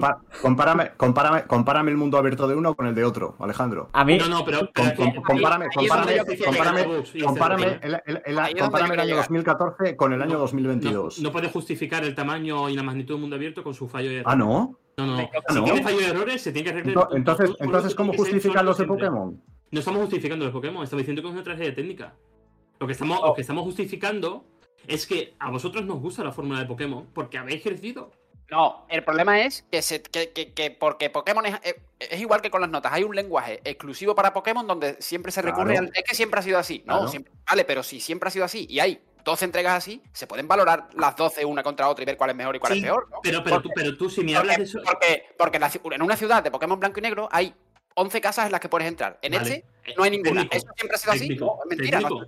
No, técnico no, que no. Que, Técnico. Háblame de hay- la dificultad de Blanco y Negro 2. Háblame de cómo era la exploración. pero Háblame de, cómo, de pero te hablo de- Pero te hablo, de, te hablo de esta dificultad que llevo 62 Pokémon capturados y he tenido que usar Pokémon malos de nivel 3 porque eh, los otros que tengo con un ataque cualquiera que use al azar los mata directamente y no me deja capturarlo. Pero si acabas de salir de Ciudad Meseta, tío. Pero no sí, pero- engañar a la gente, tío. Pero no tiene nada que ver. Yo, no tiene nada que ver lo que yo haga en la historia principal con lo que yo dedique. 62 Pokémon capturados. Sí, 62. Bueno. Sí, 62. Y, y claro, llevo al gatito este, Esprit Gatito, a nivel. Bueno, ya ha evolucionado. A, no recuerdo cómo se llamaba, eh, Gato Flora o algo así. Eh, lo llevo en nivel 21 y digo, bueno, es que, es que el ataque peor que uso, que es arañazo, eh, mata a todos los Pokémon porque le saco ya 15 niveles. O sea, es que. Pero porque no hay auto-level, porque si tú sigues en la zona inicial y sigues leveando el, el Pokémon, eso en Skyrim y en cualquier RPG, en cualquier juego donde la mecánica sea mejorar el nivel, si vas a un sitio de bajo el nivel, vas a, vas a matar un arañazo, y de un espadazo, y de un flechazo, y de todo azo, y de un cazazo también. Claro, Yo creo- evidentemente. Yo creo que no está bien medido en el momento en que unas horas después de juego, ya para capturar los 30 Pokémon que hay aquí, que me faltarán 7 o 8 por ver, me imagino, eh, necesito capturar a uno muy malo de un nivel muy bajo para, para, para no matarlo. Me tengo que contener. Pero, pero, a ver, pero, pero, que, pero que, que- que eso, que eso es intrínseco a una, a una mecánica de subida de nivel y que no tenga autolevel. De un mundo en donde cada zona tiene un nivel. Vete tú a Sierra Napada con bichos de nivel 55 a ver si el arañazo le hace algo. Pero evidentemente que no. Pero si tú le dejas el juego y, y lo rompes, pues claro. Es que, es que me temo que llegaré allí y tendré yo nivel 88. Vale, pues, pues entonces lo que ocurrirá será como en Oblivion, que todo el mundo, incluso los análisis, criticaban el autolevel. Metamos autolevel en Pokémon para que esa zona inicial, el lechonk random del primer bosque, sea nivel 60 cuando tengas nivel 60. Venga, pues claro, pero que es un problema intrínseco del género. Vuelvo a eso de que, a eso que, me- que hemos comentado, que, que lo considero siempre una salida fácil, una excusa de no, es que Pokémon era así. O sea, cuando yo digo que la sí. historia, que la historia es tópica, que es muy mala, que es muy simple tal, siempre ha sido así, vale, pero dentro de que siempre ha sido así, No, la la misma- historia no ha sido siempre así. mismamente la historia de Blanco y Negro es bastante buena comparado Sí, con la mía. Hombre, Claro, pero la- las historias de Pokémon tampoco es que sean que hayan sido Nah. nunca. No, mm, pero, pero el equivalente al Team Rocket, que en eh, Stardust en este caso, eh, tal. eh, bueno, pues cada entrega tiene un desarrollo, tiene tal, que cada vez es más simple. Es que cada vez. Pero, Es que pero- cuando me dicen, no, es que nunca ha habido cuevas. No, sí, antes había cuevas donde al Oye, que- aquí también hay cuevas, eh. si hay cuevas, si te lo estoy Sí. diciendo, que no te enteras. Eso sí, hay una cueva, hay una cueva que yo grabé un clip en vídeo que es que es tan lamentable. Parpadea, ¿no? Entras, no, no, entras en la cueva, ilumina- tiene iluminación por sensor. se enciende la luz, hace luz de repente, como si hubiesen encendido las, linter- la- la- la- las luces del techo que no hay luces, pero Pero, pero Por, Borja, por cierto, habrá, más, habrá más cuevas, aparte de esta que estáis diciendo, que entras por, tres- por esencia del guion y solo es un Doom, ¿no? Hace tres semanas vosotros decíais, es que yo quiero ir a una cueva y abrir un cofre. no, ir no, nosotros este- no, no, los no. buscacofres. Yo, Los yo. buscacofres y los asaltacuevas, sí. Y ahora, asalta ahora- cuevas. y- y ahora también soy un entra en casas, porque no hay. Y No, antes no. sí había. No, no, no, pero aquí hay cuevas, hay eh, Pokémon especiales ahí, hay Pokémon especiales con teratipos exclusivos en cuevas, en, en lugares in- in- recónditos de Paldea, que tú no estás eh, destacando. Pero- Y me gustaría que lo destacara. Me, que que asombraría si no fuera porque estamos en 2022. Vale, pues Pero, completamente claro, asombrado. vale. Si- si, Asombraría si no hubiera visto 1900 mundo- si antes mundos, abiertos más grandes y más trabajados en Nintendo Switch. O sea, es algo que me asombraría. vale, no, no me digas, no me digas, no me digas que es un problema intrínseco de Pokémon, Alejandro, porque todos los problemas le- intrínsecos e inherentes se pueden mejorar y se les puede solucionar. primero si se pone pasta y se ponen ganas, pero es que no se pone ninguna de Primero le estamos pidiendo que Pokémon sea innovador para el mundo abierto, vale. Eso ya es meme de por sí. Pero No, estamos, no no está- no hablando de innovar, Alejandro. No estamos hablando de innovar. Yo sí, yo sí. Yo sí que estoy hablando de innovar un poquito la fórmula, de mm, darle la un... fórmula de Pokémon, Sí. Yo ya la no fórmula de entiendo, ¿Has Pokémon. Que sí, que sí, que sí. Pero Yo no hablo ni, ni de innovar, hablo, hablo- de que trabaje en dos días y, y No, diga, tú- no podemos sacar este descampado en 2022 cuando me dijeron que el Arceus era el bueno, que Arceus era el bueno, to- todos son el bueno y ahora cuando la gente empieza a quejarse de que esto es un solar, pues, pues nada, en 2023 será el bueno, como siempre. Ya, pues el, el próximo será la entrega definitiva. La, la- en vez de no haber casas, entrega- no haber casas, ya la- no habrá ni NPC. Y, y también igual eh, porque Robert. iremos como siempre. Robert, Robert, la próxima entrega será en la que Game Freak haya, eh, aplicará el aprendizaje de todos estos años con el mundo abierto y con Pero tal. que Volveremos a decir lo mismo otra vez. evidente. Por, supu- por supuesto que me estoy riendo, por supuesto que me estoy riendo. Es que- es para reírse. Alejandro. Eh, eh, Entonces, ¿qué pasa? Que Escarlata y Púrpura no ha sido el aprendizaje de todos estos años, que ha sido el mismo juego una y otra vez. ¿Eso que estás diciendo? Pues, pues, pues han, han aprendido de puta madre, ¿eh? por lo que se ve. el problema es que eso lo leímos en el EU, eso lo leímos en Ara Silvestre, claro que es el aprendizaje. es verdad. Claro. Está ahí- FIFA está ahí. 24 y el FIFA 24, pues también será el aprendizaje del FIFA 2023. Vamos a ver, No, Ale- no, no, Alejandro, es que ellos, es que el, el problema es que Game Freak eh, ha aprendido eh, con sus propios juegos, pero es que para aprender igual tienes que fijarte en otros, igual tienes que fijarte en lo que hacen los demás. Y no te digo que te fijes en Breath of the Wild o Elden Ring, no, no hace, no hace falta irnos. Vete a Xenoblade Chronicles, que es un mundo que está en la misma consola en la que tú sacas Pokémon. Pero que me estás hablando de Apre- cosas apre- técnicas. apre- ap- aprende. No es técnica, tío. ¿Y, y- y- y- y qué excusa hay? ¿Qué excusa hay para que, para que no mejoren esto, eh, Alejandro? no habléis todos a la vez, no habléis todos a la vez, que no se os entiende nada. Es de ¿En cuán- diseño. Se han, se acostumbrado a poner un mapa enorme y ponerte 600 objetos para recoger el suelo, 400 Pokémon, y, dentro de dos años o de un año y medio van. Bueno, pues nada. y- O- y otra región, otro mapa igual y hacer lo mismo. Y el Xenoblade Chronicle 3 no va de recoger objetos, de hacer misiones fetch y de matar a monstruos que tienen un montón de nivel y mejorarte el equipo. ¿De eso no va Xenoblade Chronicles 3? Bueno, Pero- perso- Ahora Pero- pero por- claro. personalmente estoy No, cansado. no, de déjame hablar. Claro, claro. Os veo, No, pero a os ver, veo a cada uno, me- os me- veo a cada uno muy enconados en vuestras posturas, que no cedéis Claro, ni un milímetro, claro. ¿eh? Yo estoy con Es que no, no, no, no, no no podemos comparar. No podemos comparar. Lo primero, lo, boni- lo bonito que es el mundo de Xenoblade Chronicles. Técnico, HD, técnico. A- HD. Háblame del juego, háblame del juego, por favor. No, no, no, yo, yo, yo de- te- de lo que es ocurre, que, de las ah, vamos, vamos a, vamos a ver. Alejandro, Alejandro, Alejandro, yo, te, yo te, te estoy hablando de lo técnico porque es lo que he visto de Pokémon. Yo no te puedo hablar del juego. Yo, a ver, yo te, te, voy a, mira, te voy a contar mi, mi, mi, mi experiencia con Pokémon que se reduce a espada y escudo, ¿vale? Como ya sabes. A mí espada y escudo me parece que es un juego con una historia relevante, con unos personajes que dan igual, con un apartado técnico mediocre, eh, sin, sin reto ninguno. Todas esas cosas se han corregido en Escarlata y Púrpura. Pero Pedro, eh, Pokémon no es para ti. Ya está. Pokémon no es para ti. No, no, no, no, es, es- es evidente, Alejandro. Y, lo, y lo- a ver, Ah. yo no, yo no digo, yo no digo, yo no digo que, Poké- que me importe lo que ha pasado con Pokémon. No me importa. Porque no me lo he comprado y no me lo voy a comprar, ni lo voy a jugar. Lo que, lo que sí me importa, y me, y me, y me parece, me parece que ya, ya tiene que, que acabar esta pantomima, es ese doble rasero que hay entre Pokémon y el resto de franquicias. Porque no hay ninguna otra franquicia en la industria actual con la que se tenga, que tenga el beneplácito que tiene Pokémon entre prensa y fans. No hay ninguna. Pero es que está dici- Cualquier- diciendo que cualquier- cualquier- cualquier- las notas. O sea, estás tirando ¿Cuál- piedras. cuál? Que, que- que estás tirando piedras también en tu por dejado. O sea, me estás diciendo que un 8 ya es una inflada a Pokémon. Sí. Sí, sí, sí. A mí, a mí- a mí yo te digo, cual- cual- cualquier, otro- cualquier, otra, cualquier otra saga con este apartado, no con, no con, con este apartado técnico, con estos fallos y estos errores, se le vapulea, Alejandro. Cualquier otra. Vale, cualquier pues, otra. vale. Y, no, y no, te voy, no te voy a decir de Nintendo, porque yo quiero pensar que Nintendo están de uñas viendo esto. Porque los juegos de Nintendo eh, te pueden gustar o no, pero el día de lanzamiento están como tienen que estar. Un Mario, un Zelda, tal, están como tienen que estar. Puedes encontrar alguna cosa puntual y tal, pero Nintendo en eso rara vez falla. Y yo quiero pensar, oye, que están, que están viendo esto y están diciendo, pero, pero ¿qué es este desastre? ¿Sabes? Entonces, yo, yo creo que, que- que Pokémon se libra de esto. Salen, salen indemnes como salen cada año con juegos mediocres y este año igual el juego no es mediocre, pero técnicamente es, es deplorable, Alejandro. Y esto Yo- no, yo esto creo no que tiene estén de pase. uñas, yo no creo que estén de uñas porque es algo que ellos mismos sabían. Es como, es como extrapolándolo a. Microsoft, es como querer sacar Halo Infinite de lanzamiento con Series X sabiendo que era una tragedia. ¿Tú crees que Nintendo ha dado el visto pero bueno a este no es- esto? pero este no es una cuestión de prisa puntual como Halo, porque Halo era una roca antes, solo ha sido cosa de. Pero, pero, co- pero al decir que lo sabías este, es que ya saben que en 2023 van a sacar otro que, que a lo mejor va a 11 FPS y bueno, y les da igual, ¿no? Porque Pero ya lo, saben siempre. Pero que, este, es que esto no saca, no, esto no toma por sorpresa a Nintendo a The Pokémon Company. Eso se ha sacado en coalición No. con todas las empresas que, que organizan este producto. Claro, esto se sabía, hombre, no vamos a claro que se sabía, hombre, claro, lo sabía todas las en partes. absoluto. Eh, y- esto. Y esto se veía desde las previews que se hicieron y todo esto. Antes, se- de hecho, Era mucho ese- peor, era peor, claro, peor. claro, claro.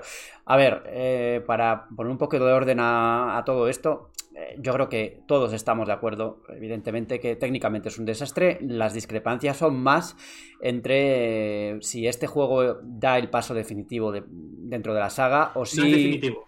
No es definitivo, pero. No es definitivo, pero es un Eso- paso. Tú comentabas- Eso es paso Que- que- queda- definitivo. El siguiente Queda, más que aprender todavía. Sí, Queda más que aprender el todavía, ¿verdad? Es bueno y dentro de 50 años habremos repetido esta conversación 50 veces más, porque siempre va a ser bueno el siguiente. Pero es que nos gusta Pokémon. En algún momento habrá que darle un. Pero claro, claro, hombre, es que Por, por su- por supuesto, Alejandro, pero a mí, a mí lo, que, lo que me molesta es que se venda la moto año tras año, porque es que es vender la moto. tío. Que si es que es vender la moto, Alejandro. Se vendió la moto del porque eran tres descampados. Vamos, Pero no podéis, no podéis, de No. No, no, te mentiste tú con tu película. no podéis, No, no podéis, no podéis pedir un juego, no podéis pedir un juego que es otra cosa tampoco, ¿no? Eh, eh, Pokémon es lo que es y yo no sé qué pedís, o sea, qué, qué queréis de Pokémon. Se puede Eso me gustaría saberlo. Borja, se No, puede ¿qué- pero, qué, pero qué queréis No. de Pokémon, o sea, qué queréis exactamente. Me No, gustaría mira, saber lo que os no, gustaría mira, que fuera. mira. Quiero que- Yo creo que el juego- que yo jugaba hace seis generaciones, eh, te- prácticamente como si fuera un Final Fantasy, salvando la distancia, evidentemente no pido. No, no, pero quiero que en esa cueva necesite, por ejemplo, yo necesite, por ejemplo, iluminarla, que esa cueva tenga seis plantas y que en la quinta planta necesite de verdad mm, mm, volverme con cuerda huida, la cual antes, por ejemplo, por, por cierto, no te regalaban, eh, y porque no tengo pociones y los Pokémon están mal de vida, ya está. has madurado. Que has No, madurado. no, no, no he madurado. Tú te pones un Pokémon de Game Boy ahora mismo y te, te va a pasar eso. No te va a pasar lo de ahora, que vas a tener no. que es un descampado para recoger 500 cosas de, una vez. Pero que el juego ha sido así, así toda la vida, tío. Que no ha sido así, que no ha sido así toda la Eso, vida. tío. Oh, que no, sí, no, que no. tú cuando lo jugaste tenías 10 años. Y yo cuando jugué Bien, hay- a Rubí Zafiro también tenía Pero- 10 años. Pero que no, que no ha sido así, que no ha sido así. Que, que, que, no hay una cueva de cinco plantas ahora como si había antes. Antes era, antes era el paradigma de la dificultad, Pokémon. No, pero no es la dificultad, es el diseño de la cueva. Que no es la, que, mí- mírate cualquier guía. Pero es que aquí En- es el diseño del mundo. Pero mírate cualquier guía con intentación, que hay cuevas en el juego. Cuevas no te hablo de, que- de querer coger un cofre, sino de, de argumentalmente incluso, de pasar, o, o cuando vas a cuevas celeste eh, eh, por un legendario. eh, mírate, mírate el mapa, que son siete fotos de laberintos. Que si, que cuando vas a capturar al legendario, ese postgame te la polla luego, y aquí no está. Eso, eso es Pues- pues evidente. no digamos que es que. pues- pues Pero que que aquí, no puedes decir. Aquí no puedes que decir. decir que el Pro Game es peor que, que en 20 años de saga, El- ¿no? Que se ha dicho, han quitado cosas. Has apagado el casco cuando he dicho que es el peor Pokémon. Claro, eso lo ha dicho, lo ha No, dicho. pues, ento- entonces no digamos que, que- que Pokémon es así, ¿no? Pokémon ahora es peor que antes, Pero por lo menos cosas, no, Pokémon es así siempre en cuanto a la dificultad, en cuanto a recibir objetos. Claro, Pero- Robe, Robe, no, estás mezclando, nunca- estás no, mezclando cosas, yo creo, aquí, ¿eh? Porque, Pero no estoy hablando de dificultad. hombre, sí, un poco sí, también has Ha hablado. empezado, ha empezado la Ah. dificultad. Va unido al diseño. De, de cómo es la exploración, de No. cómo acabas tú. No, no que estés en una zona enorme de 500 kilómetros cuadrados donde, donde prácticamente no hay nada. Bueno, no hay nada, me refiero. Que, que- que no hay ninguna dificultad, pero no de, de difícil, de que te hagan más daño o te maten. Me refiero de que eh, conseguir una MT antiguamente en Pokémon era ¡buah! Una MT. Le ha pasado un poco como a Breath of the Wild con los ítem cla- con los ítem clave. Que conseguir el boomerang te daba acceso a una mazmorra nueva y ahora tienes todos los objetos de serie. Pero es que aquí las MT siguen siendo claves en cuanto a la exploración, Pero que aquí lo que quieren No son- es pero no son a una clave, han, han perdido el valor. Han perdido pero que han perdido valor, es que han Ah, hecho yo que tengo, ahora... yo, yo tengo psicorrayo, la MT psicorrayo. que eh, sí, eh, en pero una hora que, han hecho, que han hecho que las MTs ahora puedas experimentar con ellas para hacer pruebas, hacer un equipo en base a ellas, que no sea un ítem exclusivo ¿Lo hiper ves? difícil de Es que- conseguir, es que- hiper es que- difícil de, Alejandro, Ale- Alejandro, Alejandro, creo que eso. mira. que- un, un momentito, Por Pedro. turnos, por turnos, no habléis todos a la vez, por favor. Ya, ya acabo, Pedro, perdona. Eh, eh, eso, Alejandro, es lo que yo considero un lenguaje exclusivo para Pokémon. ¿Cómo que experimentar con las MTs? O sea, tú sabes. Claro que tienes que experimentar con las MT.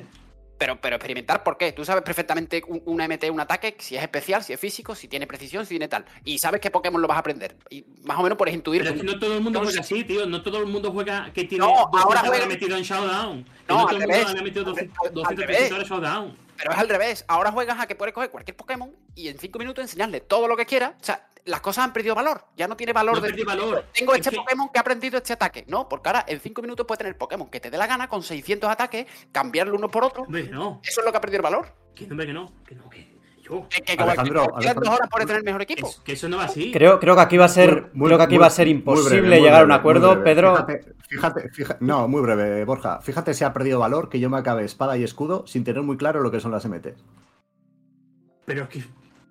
Pero es que para la campaña, Pedro, en 2022, parece mentira que te lo diga, no hace falta profundizar en la fórmula Pokémon. Y la, aventura principal. La aventura principal es un trámite, tío. Es un trámite para el postgame, que es lo, lo retante de Pokémon. Es una puerta al competitivo.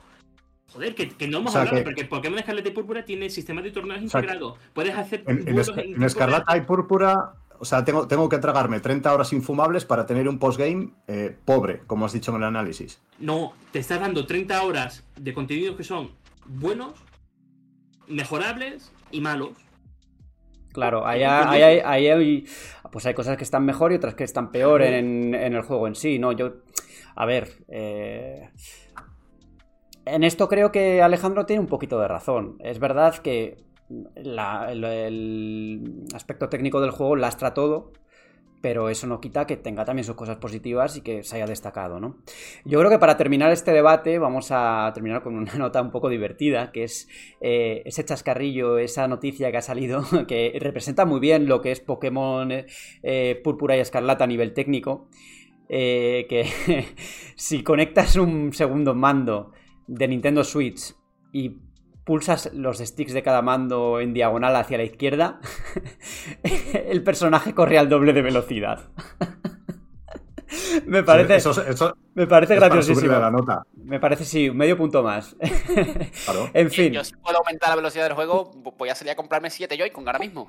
en fin, eh, Pokémon Escarlata y Púrpura, exclusiva para Nintendo Switch. Veremos cómo evoluciona el caso, con los contenidos que van añadiendo y, y si hay un parche que no lo va a arreglar drásticamente, pero igual algunas de las cosas se pulen. Y Alejandro, tú di tu última, no- última Sí. nota a pie de página y cerramos el debate. Eh, Sobre todo para los de Twitter que dicen que jugamos deprisa y corriendo, que no hay suficiente tiempo para jugar.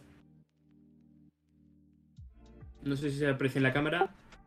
61 horas Pues para análisis. 61 Queda, queda esa nota. Ahora, esa, esa nota, sobre todo para la saltacueva de la izquierda y el abrecofre de la derecha, que a ver si esos 62 Pokémon te dan 61 horas de Pokémon y puedes hablar aquí de lo que es o no es. Tienes que llamar a entra en casa también, que también las han quitado. Sí, sí, sí, las han quitado, si no, nadie le dice que no. En fin, chicos, que cerramos el debate, que ha acabado por fin y que, como era de temer, pues ha habido mm, debate muy acalorado. Así que seguimos con el juego de la semana esta vez, no los juegos, porque hemos decidido no introducir Pokémon ahí para no, para no crear duplicidades. Pero vamos a hablar un poquito de Call of Duty Warzone. En el podcast de la semana pasada introdujimos Call of Duty Warzone 2.0 porque, bueno, era la semana en la que salía, pero eh, Alejandro Castillo y Robe Pineda, Robe Barragán, siempre me equivoco con el apellido, eh, han estado probando el juego, creo me consta que mm, han estado jugando hasta altas horas de la noche y vamos a ver qué nos ofrece este juego, si merece la pena, si es un salto con respecto al, al primero y si merece la pena eh, los cambios. Dale tu Robert. Venga, dale, Robe, Robe. Pues eh, bueno, que si no, que si merece la pena, bueno, la respuesta es clarísima. eh, sí, por supuesto, a poco que te guste Warzone, incluso si no, no te gustó el primero o no, lo- o no lo probaste y tal, deberías, pro- deberías probar este. Eh, el juego, más allá de algunos errores que todavía hay, de lag, en partidas concretas y de algún alguna vez que se congela el juego y tienes que bueno cerrarlo y volver, más allá de problemas así que son graves pero son puntuales, eh, el juego ha salido bien, ha salido fino, eh, a nivel mecánico y todo, eh, incluso técnico está muy pulido, salvo esos problemas que digo que bueno que son puntuales. Y es que el juego es una pasada. Es que el, el diseño del mapa del mundo es, es- es impresionante. Es, es gigantesco, tiene cientos de interiores, pero interiores donde cualquier edificio tiene tres plantas, te puede subir a una nevera, esconderte Eh, esto te gusta, eh, esto te gusta, esto sí tiene plantas. Eso me encanta, eso me encanta. Porque además teníamos un debate con un Alejandro y yo, con un, con un conocido eh, que, que, que juega, PUG, donde, claro, no hay ni punto de comparación, ¿no? Con, con esas cuatro casas que es la misma textura, ¿no? Me estaba recordando esto a otros juegos y tal. Bueno. Eh, pero eso, como Battle Royale es, es- es impresionante. eh, mejora, mejoran prácticamente todo al primero. Y, y bueno, luego está que también ah, hablará Alejandro ahora de- del modo de meseta, que nos ha sorprendido mucho. Lo, probamos hace unos días como modo de curiosidad por ser algo nuevo, pero al final, eh, bueno, ahí tenemos una lista de misiones pendientes que, que- que nos van a dar todavía bastantes horas para los próximos días. Sí, porque parece que el concepto es muy simple. Tú llegas a un mapa, hay enemigos controlados por la IA, completas misiones. Bueno, pero es que engancha, porque cada misión tiene una recompensa que se traduce en un arma nueva, en un operador nuevo. Y, que son misiones que también están bien integradas en el mundo. Por ejemplo, hicimos una en la que teníamos que ir a un helipuerto concreto, dejar el helicóptero allí, extraer unos datos, volver. Crea como microsituaciones eh, de manera orgánica dentro del mapa que no solamente tienes que estar a riesgo de que te puedan saltar la CPU, sino también otros jugadores que no están marcados en ningún momento. Que de hecho, eh, hay algunos jugadores que parecen CPU y tienes que estar un poco atento a hacia dónde están los disparos, hacia dónde dispara la IA, para, para saber que hay ahí enemigos o no. Pero sí es cierto que el juego, mm, yo creo que no son errores puntuales. A ti, Robe, por ejemplo, en domingo se te Puntuales, congeló, puntuales. Perdona, congeló perdona, pero. veces. Claro, pero perdona, puntuales quiero decir que una vez que tú entras en una partida, la partida suele ir perfecta. Con puntuales pero quiero tú entraste en DMZ y se te congeló, nada más entrar y perdiste las armas. Por supuesto, por supuesto, tuve que cerrar el juego y abrir otra vez. Pero quiero decir que lo que es la jugabilidad, una vez que estás jugando, que, que- que va prácticamente sin problema ninguno. Más allá Sí. de que eso, que tienen que arreglar, pues eso, que se te congele el juego y tengas ya. que abrirlo.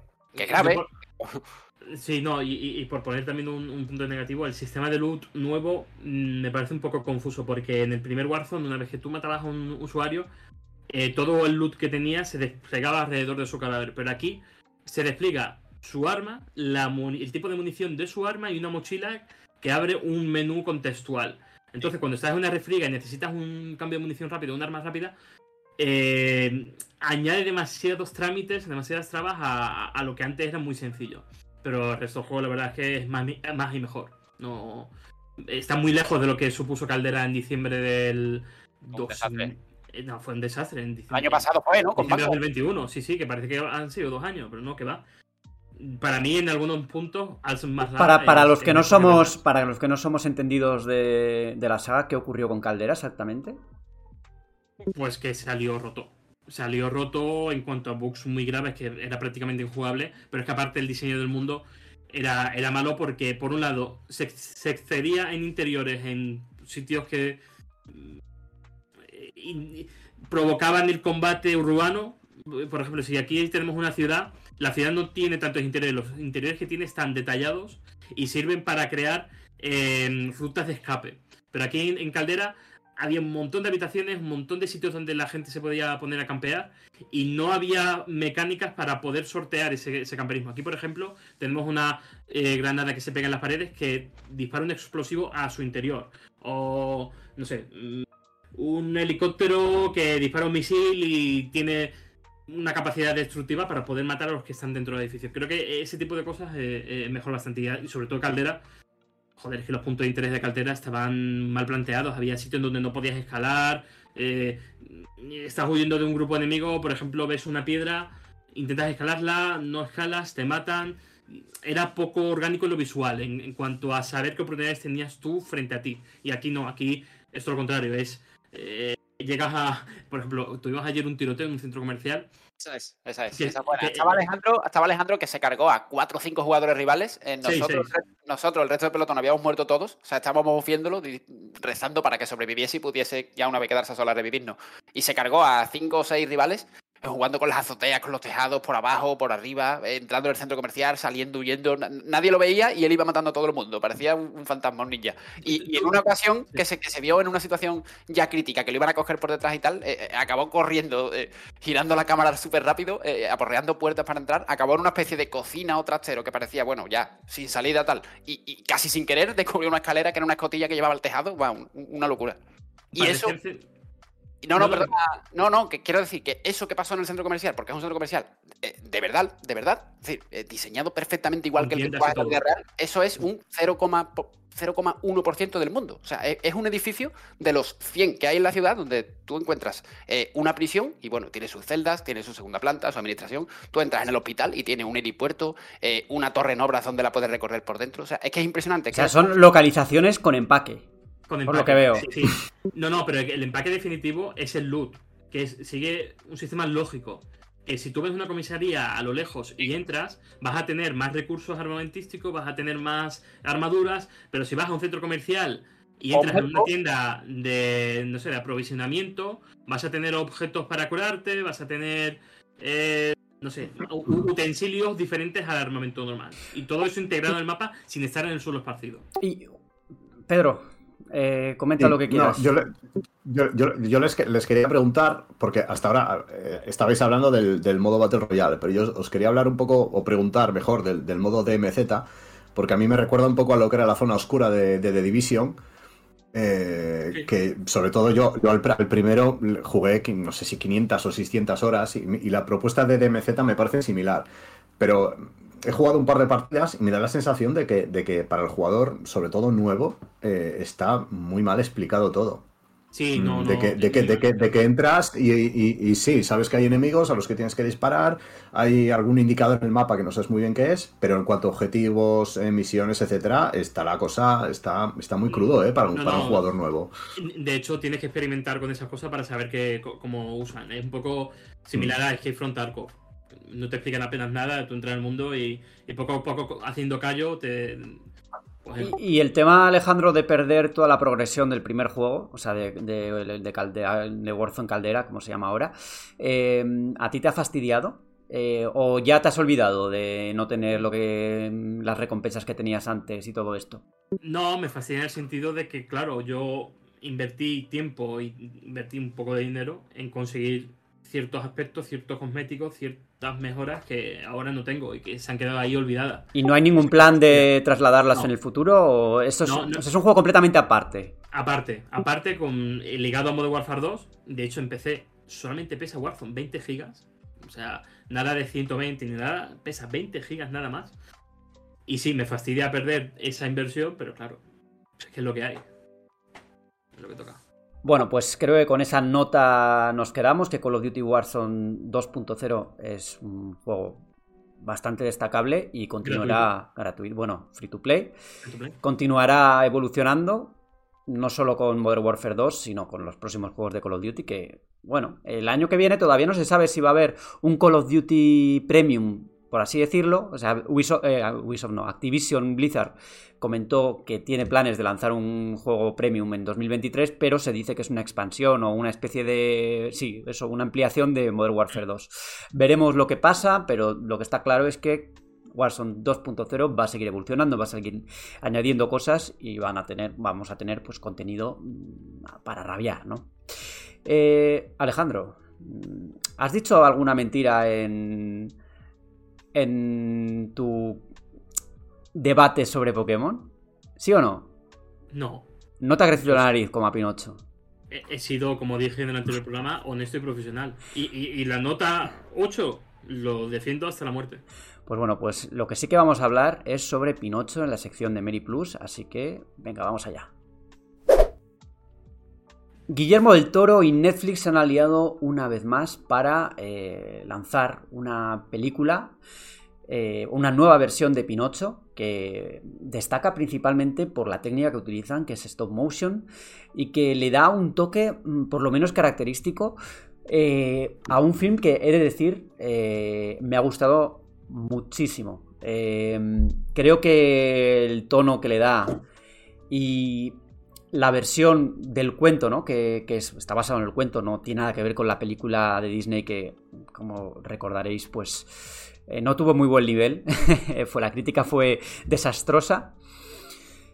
Mm, una película que profundiza mucho la pérdida del padre, no de Gepetto, de- del hijo, ¿no? De Carlo, mm, en la guerra, en la Primera Guerra Mundial, y que también pues habla mucho sobre el fascismo en Italia, sobre Mussolini. De hecho, Mussolini sale como personaje. y me gustaría que me preguntarais alguna cosita para, para trazar un poco, no una crítica en sí, pero sí mm, esbozar un poco lo que me ha parecido la película. Yo no he dicho, no he visto nada de esta película. ¿Pinocho hace de alguien? O sea, al revés, ¿alguien hace de Pinocho o es animación o...? Es animación, es stop motion, animación, sí. Vale, vale, vale. O sea, tiene un, tiene un estilo visual muy particular que al principio, pues, eh, te puede resultar chocante porque va un poco como Pokémon, con los frames así raros, o sea, como que, como que va a trompicones, pero es la técnica, es la técnica utilizada que, que yo creo que le, que le, le, va muy bien. O sea, yo creo el diseño de Pinocho es bastante diferente al de Disney, por ejemplo, aunque sigue siendo pues un aspecto de marioneta, ¿no? ¿Se percibe el tono de Del Toro? O... Totalmente, totalmente. Sí, ¿no? Hay personajes que mmm, pienso, joder, esto podría haber salido en el laberinto del fauno, ¿no? Eh, es bastante... O sea, decía antes Pedro a micrófono cerrado, me preguntaba si era um, una película más oscura que la de Pinocho de Disney.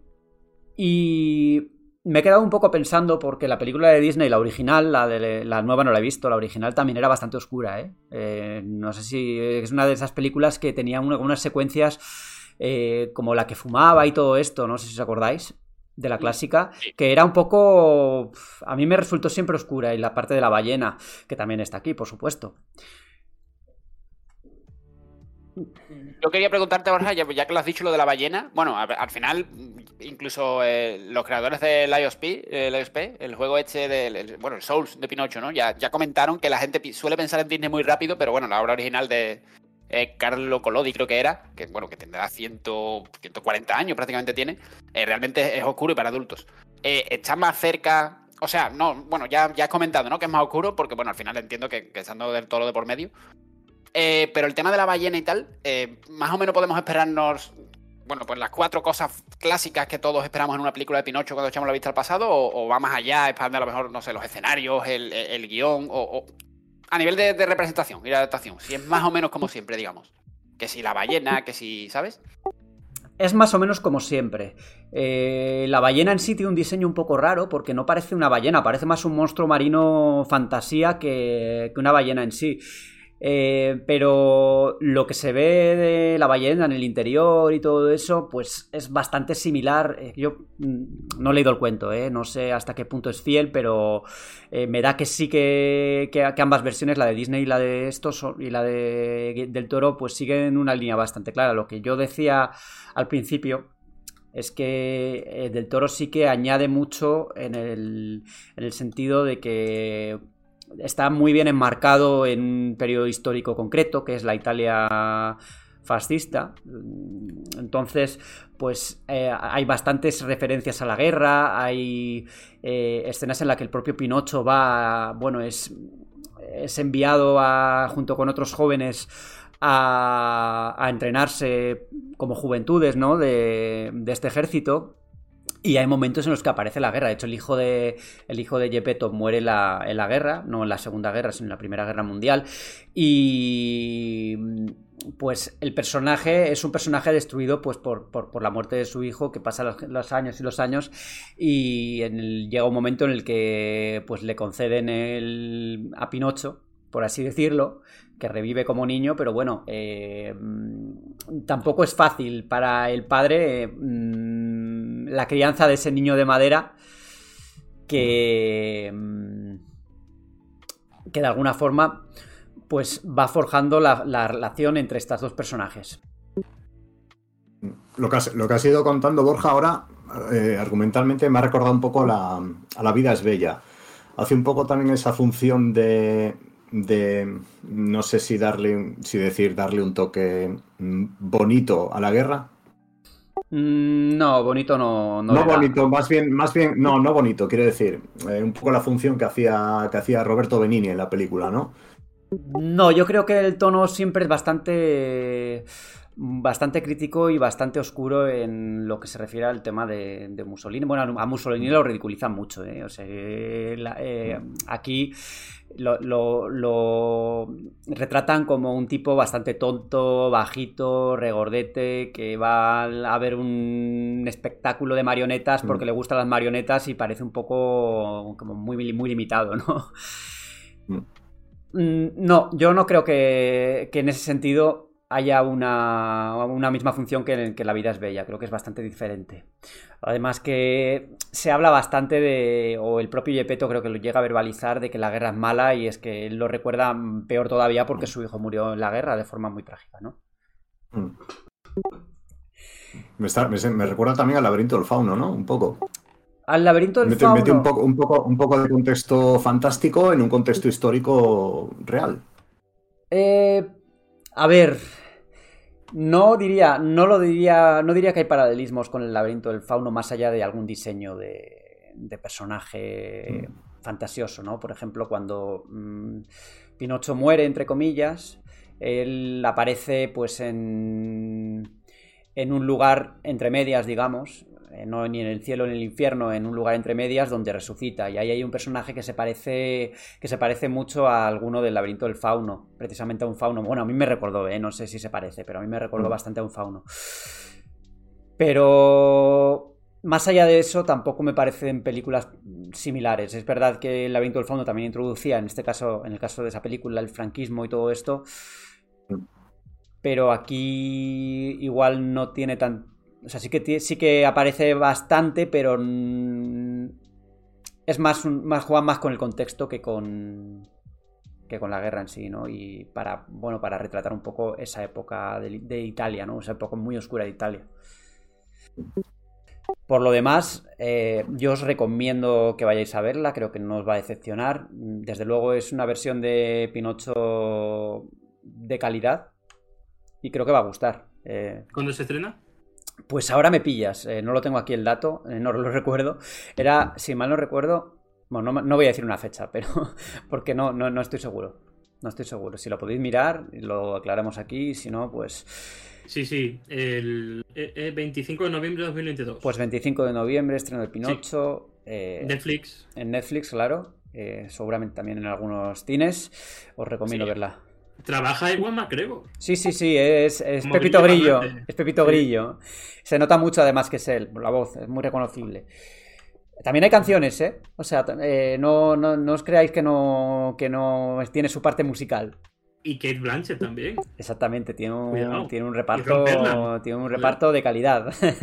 En empaque, coño, y David Brayley. Sí, sí, sí. Canciones y tal, al final, según comentas, pues eso, el toque de- del toro y una visión a lo mejor más oscura por lo que era, pero, pero al final bastante, bastante fiel, ¿no? Porque bueno, Fiel a- yo creo es que no he leído el cuento, no he leído el cuento, entonces no, No, sé hasta qué punto a- fiel. Fiel me refiero a las demás adaptaciones que ha habido, porque al final la de Disney también tiene su parte musical de vez en cuando y tal. Bueno, que más o menos eh, el que ha seguido e incluso es fan de, de- de la licencia, pues bueno, se va a sentir como en casa, ¿no? A pesar tono pare- que tiene ahora. es parecido al de Disney, pero tiene sus cosas diferentes. Eh, ya, lo, ya lo veréis, no quiero spoilear, que luego hay gente muy sensible con los spoilers y igual nos hemos pasado sí. con alguna cosa, ¿eh? pero bueno, eh, la intención no es spoilear. Así que mi recomendación es que le eches un vistazo a la película, que merece mucho la pena. Y ya nos vamos a ir yendo hacia el final del programa.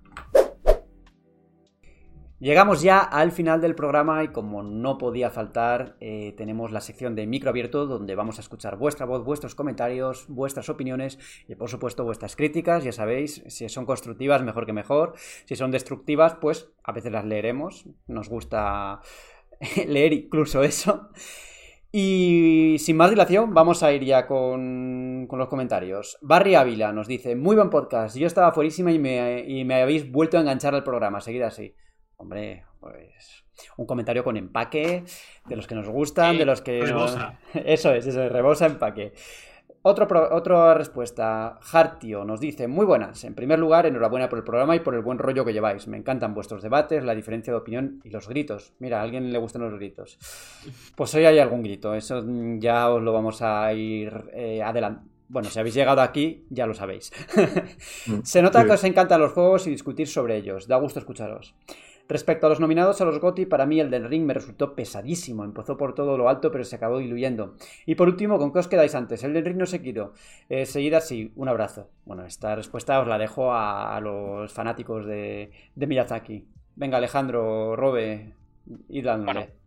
A mi parte, Sekiro me, me, gusta mucho. Eh, es el juego que menos me gusta de From Software, pero claro, es el que menos me gusta de los juegos que considero que tienen un 10.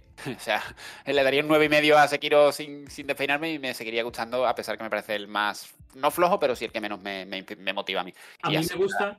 Me quedo con el de Enrique. A mí me gusta, pero Sekiro lo juego una vez, saqué claro. el disco, lo metí en la biblioteca y no creo que vuelva a entrar más porque fue demasiado intenso. Así que prefiero jugablemente es una pasada, ¿no? O sea, lo que es. Pasada, sí. es este, ne, ne, eh, según, bueno, según lo que he leído en su momento y todo esto, eh, es un juego mucho más ligado a la habilidad más que a. Como sí. no tiene un sistema de progresión de niveles ni nada de esto. Es mucho más cerrado y por eso puede ser una puerta, porque si llegas a un jefe y no le coges la medida al timing de ese combate, ya está, ahí te quedas. No, no puedo ir a un sitio de no puedo nada. Te voy, te voy, a decir, Borja, que, que, que eres como yo, no, o sea, no eres un enfermo de Front Software como estos dos. Para, para mí es top 3 de Front Software junto con Bloodborne y Elden Ring, pero, pero también es para mí el más difícil. Yo es que soy muy o sea, mal. Me, me, yo soy, me, pare, yo me soy parece una cosa enf enfermiza. Yo soy muy manco, yo soy terriblemente manco jugando. Y entonces, de hecho, mm. yo hice la preview de. Hice una preview, creo, de Sekiro. Sí, llegué, llegué, a ir a, a mí... llegué a Sekiro y uff, me costó tanto y dije, mira, yo este juego no es lo mío. Yo algún día, algún día lo retomaré porque es que lo, lo, abandoné de lo difícil que es, pero me da rabia porque es, porque es que es buenísimo, es buenísimo. Bueno, pues, te gusta un juego, Pedro, tío. como buenísimo es el siguiente comentario de Borja del Río que nos dice muy buenas, pese a las críticas que os han escrito esta semana, seguid así, sois el podcast que más espero de la semana. Además, por fin, gente que opina como yo en el juego de, con... en el juego de bueno, que Control no merece más de un 7 o poco más. Eh, evidentemente, pues hay opiniones de todos los gustos. Yo creo que la crítica también se reflejó en algún en otros medios, ¿eh? No todos fueron nueves. Es verdad que los hubo y mm. hubo muchos que lo calificaron de obra maestra, pero también hubo algunos que, pues, que no estuvieron tan de acuerdo con eso, ¿no? Y luego eh, nos comenta a Hogwarts Legacy, ah, un tema sobre Hogwarts Legacy. El personaje tiene 15 años y viene a otra escuela. Por eso le ponen tan mayor el sombrero para elegir la casa. Lo dicho, seguirás siendo tan canallitas. Es que esto yo no me acordaba. Claro, yo veía al chaval, que te parece que tenía 15 años, con el sombrero y decía, este niño no tiene, no tiene 11 años, ¿qué hace aquí? Pero claro, aquí está la explicación de por qué pues, ha llegado a la escuela más mayor que otros. Eh, más comentarios. Eh, Diego Requena nos dice: Buenas, Alejandro, mi consejo. Dale la oportunidad a Plague Tale Requiem hasta el final. También lo jugué como Borja en francés y también me gustó mucho la prota. Ojalá mis comentarios lleguen a tener sello de empaque algún día. Un abrazo, cracks. Alejandro, ¿le das, ¿le das el sello de empaque que tú eres el que los concede al final en última instancia? Rebosa de empaque y encima con recomendación. O sea que ahora me voy a jugar hasta el final a Playtale Requiem. Pues ya está, el sello de empaque que esperemos que tenga más empaque que el sello de Nintendo de Quality después de Pokémon Escarlata y Púrpura. Este no es un JPG. este no es un JPG. Eh, Pedro, lee... vamos a leer también los comentarios de YouTube, a ver qué tenemos por ahí. Pues venga, vamos ahí. Nolan y Logan Blogs dice: A mí me parece divertidísimo el podcast y me sigue pareciendo profesional. Pues, pues muchas gracias por, por nuestra parte. Tony HDJ dice, creo que no hay mejor narrativa este año que la de God of War, hablando de los nominados, no solo por la historia principal, sino por todo lo que cuenta Mimir sobre el mundo y por lo bien narradas que están las misiones secundarias, es brillante y también son 40-50 horas de juego completo. Pues después de darle un poco más, Tony, eh, no estaría en desacuerdo contigo. Yo no, yo no, yo no te llevaría a la contraria, precisamente. Yo tampoco, yo tampoco. Yo, de hecho, estoy totalmente mm. de acuerdo con lo que comentas. Sí, sí.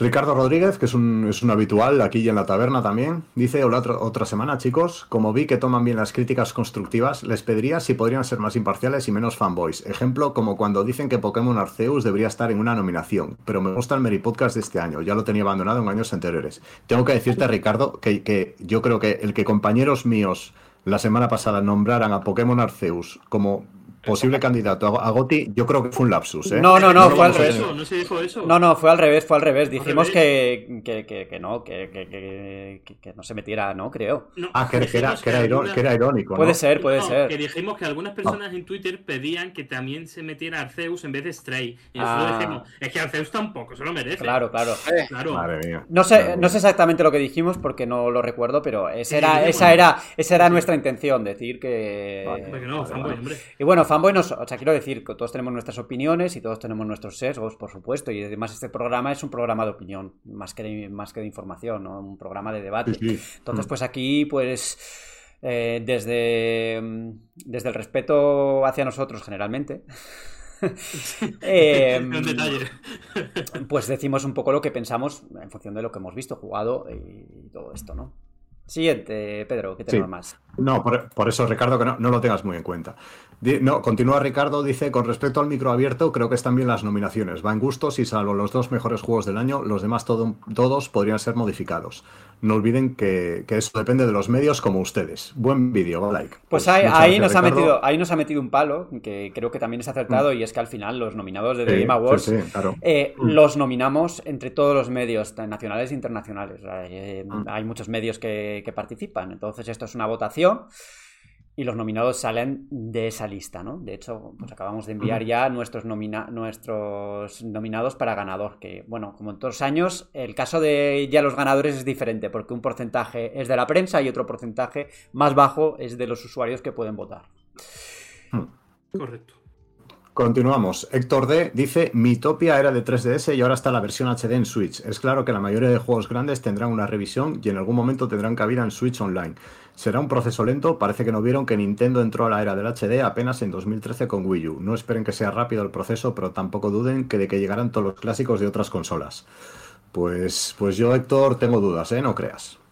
No tengo- yo, la- yo las tengo. Yo alguna, tengo, yo alguna duda tengo también, pero mi Topia me sorprendió que, que saliera en, en Nintendo Switch, Mm. ¿no? O sea, no es un juego particularmente bueno, es un juego normalito, normal, no, no malo tampoco, pero fue un lanzamiento que dije, qué raro que salga esto en Nintendo Switch, como que no me pegaba. Y además que ya habían dejado prácticamente atrás todo lo de los, los Mis y todo este rollo.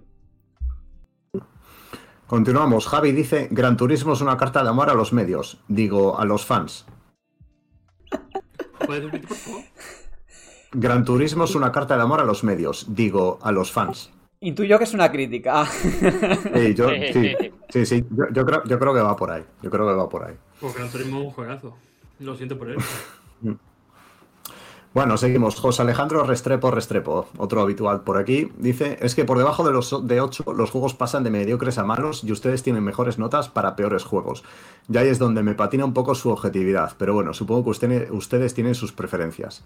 No, no recuerdo muy bien a qué juego se referirá, o sea, porque no recuerdo de los juegos de los que hablamos la semana pasada, pero, pero tiene parte de razón aquí, ¿eh? Pues yo creo, Tiene yo, parte de razón. yo creo, para empezar, que eh, los análisis no son objetivos, eh, nunca lo van a ser. Hmm. Dependen de la persona. Un mismo juego puede tener notas diferentes en función de la persona. Imagínate, Pedro, que tú hubieras analizado Pokémon Escarlata y Púrpura. La nota hubiese sido, la nota hubiese sido diferente. Eh, Pero no, pero no por poner un 8 significa que esté inflada. Eso. Claro, a ver, puedo, yo puedo, eh, a ver, la prensa hemos tenido siempre bastante problema con, el tema de las notas, de, que siempre suelen ser notas bastante altas y ha sido así tradicionalmente. Yo creo que eso ha ido cambiando paulatinamente, pero eh, me parece un error comparar un, ana- o sea, comparar un análisis con otro, con otro medio, con esto, porque no, es objetivo. O sea, ca- cada, cual tiene su- sus opiniones y una crítica es una opinión fundamentada. Y eso, eso. Es que cada cierto tiempo aparece el tema de la objetividad, la, tal, tal, tal. Objetividad no existe en los análisis. Y no va a existir, por mucho que, que, No. que se empeñe la gente en decirlo. Entonces, la, sí, la respuesta es, eh, José Alejandro, que sí, cada, cada uno tiene sus preferencias, eso es así. Lo que, lo que, lo que sí sería debatible o, no- o no es que es lo que, lo, que dice que por debajo de 8 ya los juegos ya se miran con unos ojos un poco eh, sospechosos y por debajo de 8 todavía es una buena nota, ¿eh? O sea, es, un- es una nota a tener en cuenta. Bueno, continuamos con Revesama. Dice, aún faltan por salir en Switch Paper Mario Color Splash, Xenoblade Chronicles X, Zelda Twilight Princess HD y Zelda Wind Waker HD, Star Fox Zero, Yoshi's Woolly World, Sonic Lost World y Sonic Boom, Kirby y el pincel arcoiris y seguro que alguno que otro menos importante. El único juego de Front Software que ha ganado ha sido Sekiro, aunque se lo merezca el del Ring este año y God of War ya lo ganará en 2018. Espero que lo gane este último solo por la turra que se ha dado del Ring durante nueve meses. ¿Alguien me podría decir el nombre de un videojuego indie que anunciaron hace unos años y que tiene un estilo de arte que parecía que estabas en los márgenes de un libro escrito por monjes en la época medieval? Yo, le- yo leí, este comentario cuando tal e intenté hacer memoria y no acabo de... ¿Este juego? no acabo ¿cuándo, de cuándo caer. ha- cuándo ha dicho que salió? No, dice, se, se anunció hace unos años. Eh, creo que yo fui a una preview de ese juego.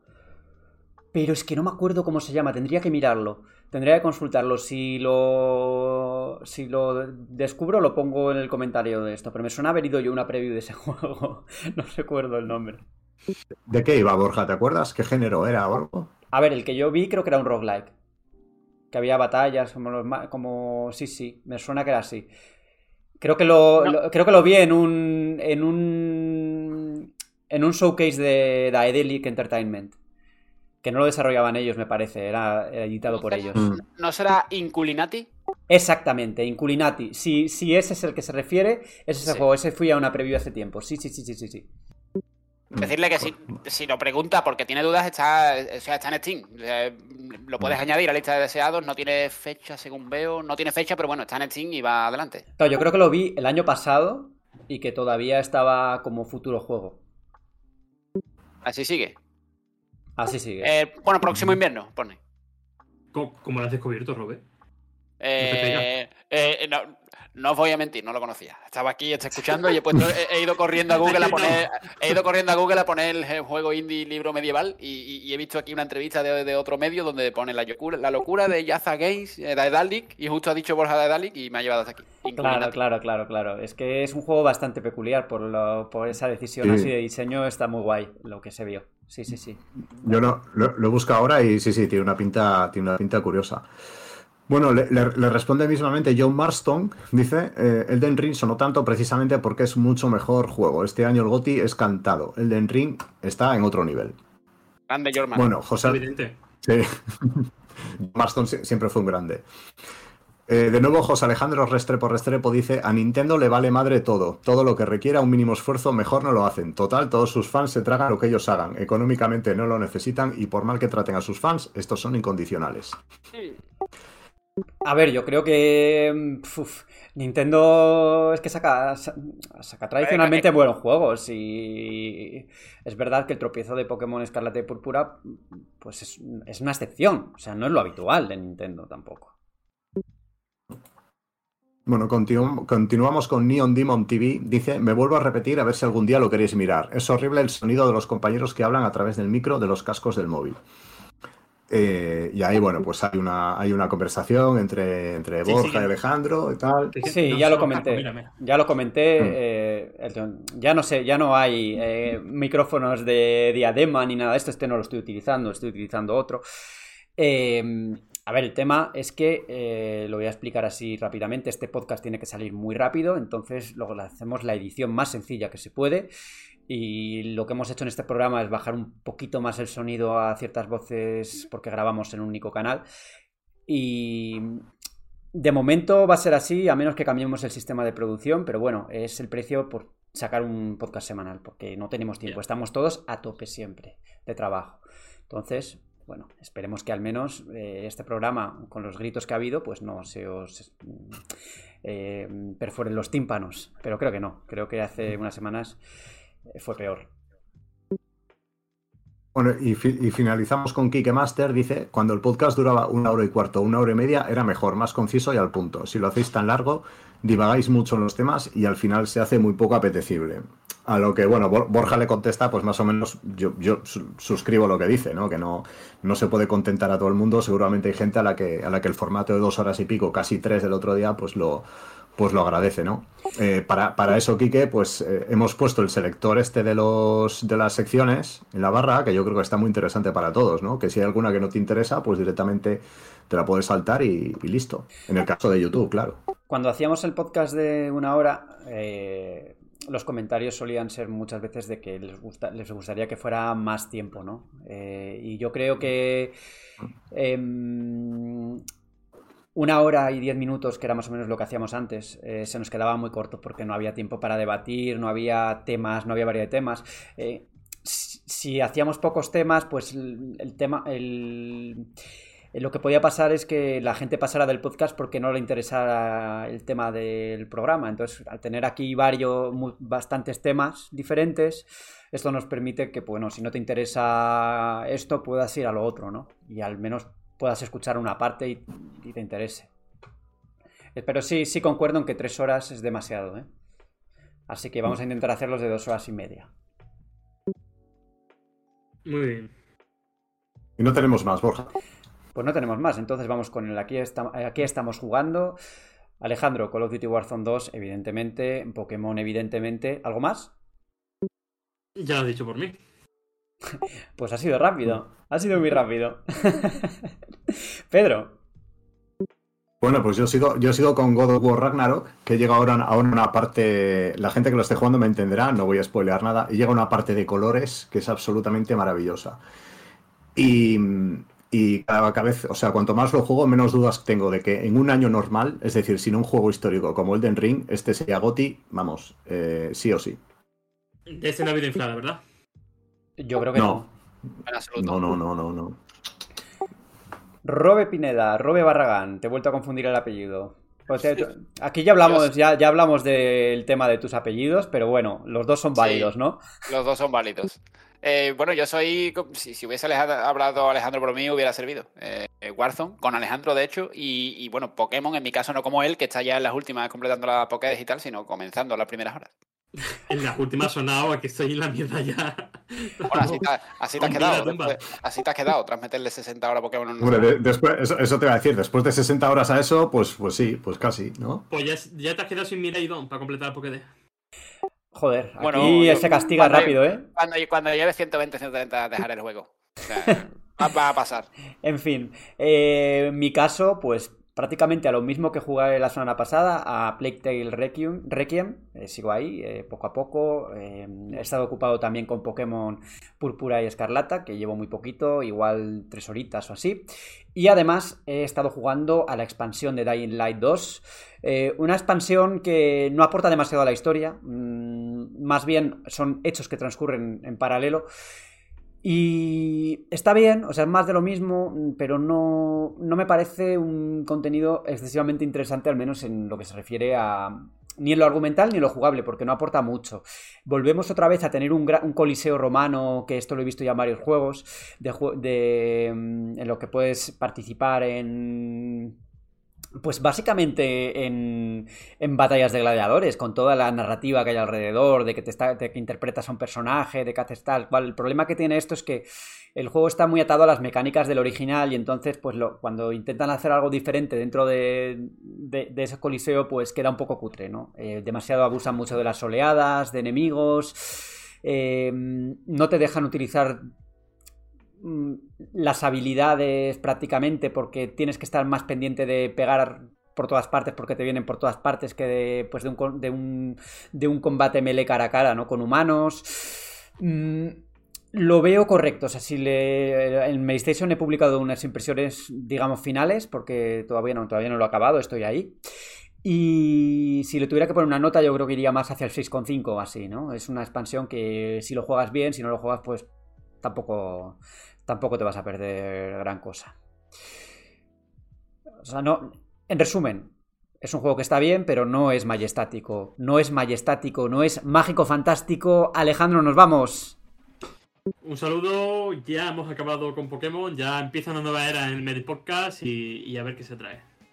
¿Qué vamos a hacer sin Pokémon? Bueno, yo creo que va a haber réplicas en próximos podcasts, que seguro que hablamos también de, algún tema, de alguna noticia que se generará, alguna cosa. Seguro, seguro, seguro que sale. Pedro, ¿qué tal? ¿Cómo has estado con este podcast que llevabas esperando tanto tiempo y, y que no es de Babylon's Fall, que es de, de Pokémon? Llevamos esperando mucho tiempo. Yo espero que no, que no haya decepcionado, como no, como no ha decepcionado Game Freak, que está a la altura, dándonos ahí un tema del que hablar. Y ahora nada, chicos, a preparar las carteras, que es Black Friday y hay que, hay que pillar un poco de botín, ¿eh? Robe Barragán, también me despido de ti. Pues una semana, estaba viendo aquí una semana menos para ver a Miyazaki levantar el goti del Den Ring. Y bueno, nada, una pena que ya se nos haya acabado la, la bala de Pokémon. Eh, Tendremos que esperar al próximo juego en el cual Alejandro esté solo contra todos los demás. Yo estoy deseando, estoy deseando de verdad que le den ya al GOTI y que se acabe la turra del Den Ring. Hasta por lo menos hasta el DLC, que espero que salga No, dentro de bastante tiempo. A- al día siguiente empezamos a especular con Bloodborne 2, con el nuevo juego de From Software y tal. No, no- El no te preocupes, no te preocupes. No en este podcast. Lo, yo hago la escaleta, así que lo voy a, voy a eliminar toda referencia al Den Ring aquí. Lo vas a jugar antes de fin de año, te va a agarrar por los huevecillos y va a decir, aquí ponerse de pie cuando enseñe Miyazaki. Lo dudo, lo dudo, pero bueno. Es, eh, es lo que va a pasar, ya ¿Quién sabe? ¿Quién sabe? ¿Quién sabe? Em, ya sabéis que estamos en todas las plataformas principales, en iVoox, en YouTube, en Spotify, en Apple Podcast. Eh, dejadnos un like, dejadnos vuestros comentarios. Nos gusta mucho que nos comentéis porque más o menos vamos nivelando, vamos sabiendo lo que os gusta, lo que nos gusta, eh, las críticas positivas, las críticas negativas, todo lo leemos, ya sabéis, respondemos a muchas veces también eh, a través de los comentarios y además lo leemos aquí en, el Meri Podcast. Mm, nos vemos, nos escuchamos la semana que viene. Adiós, adiós.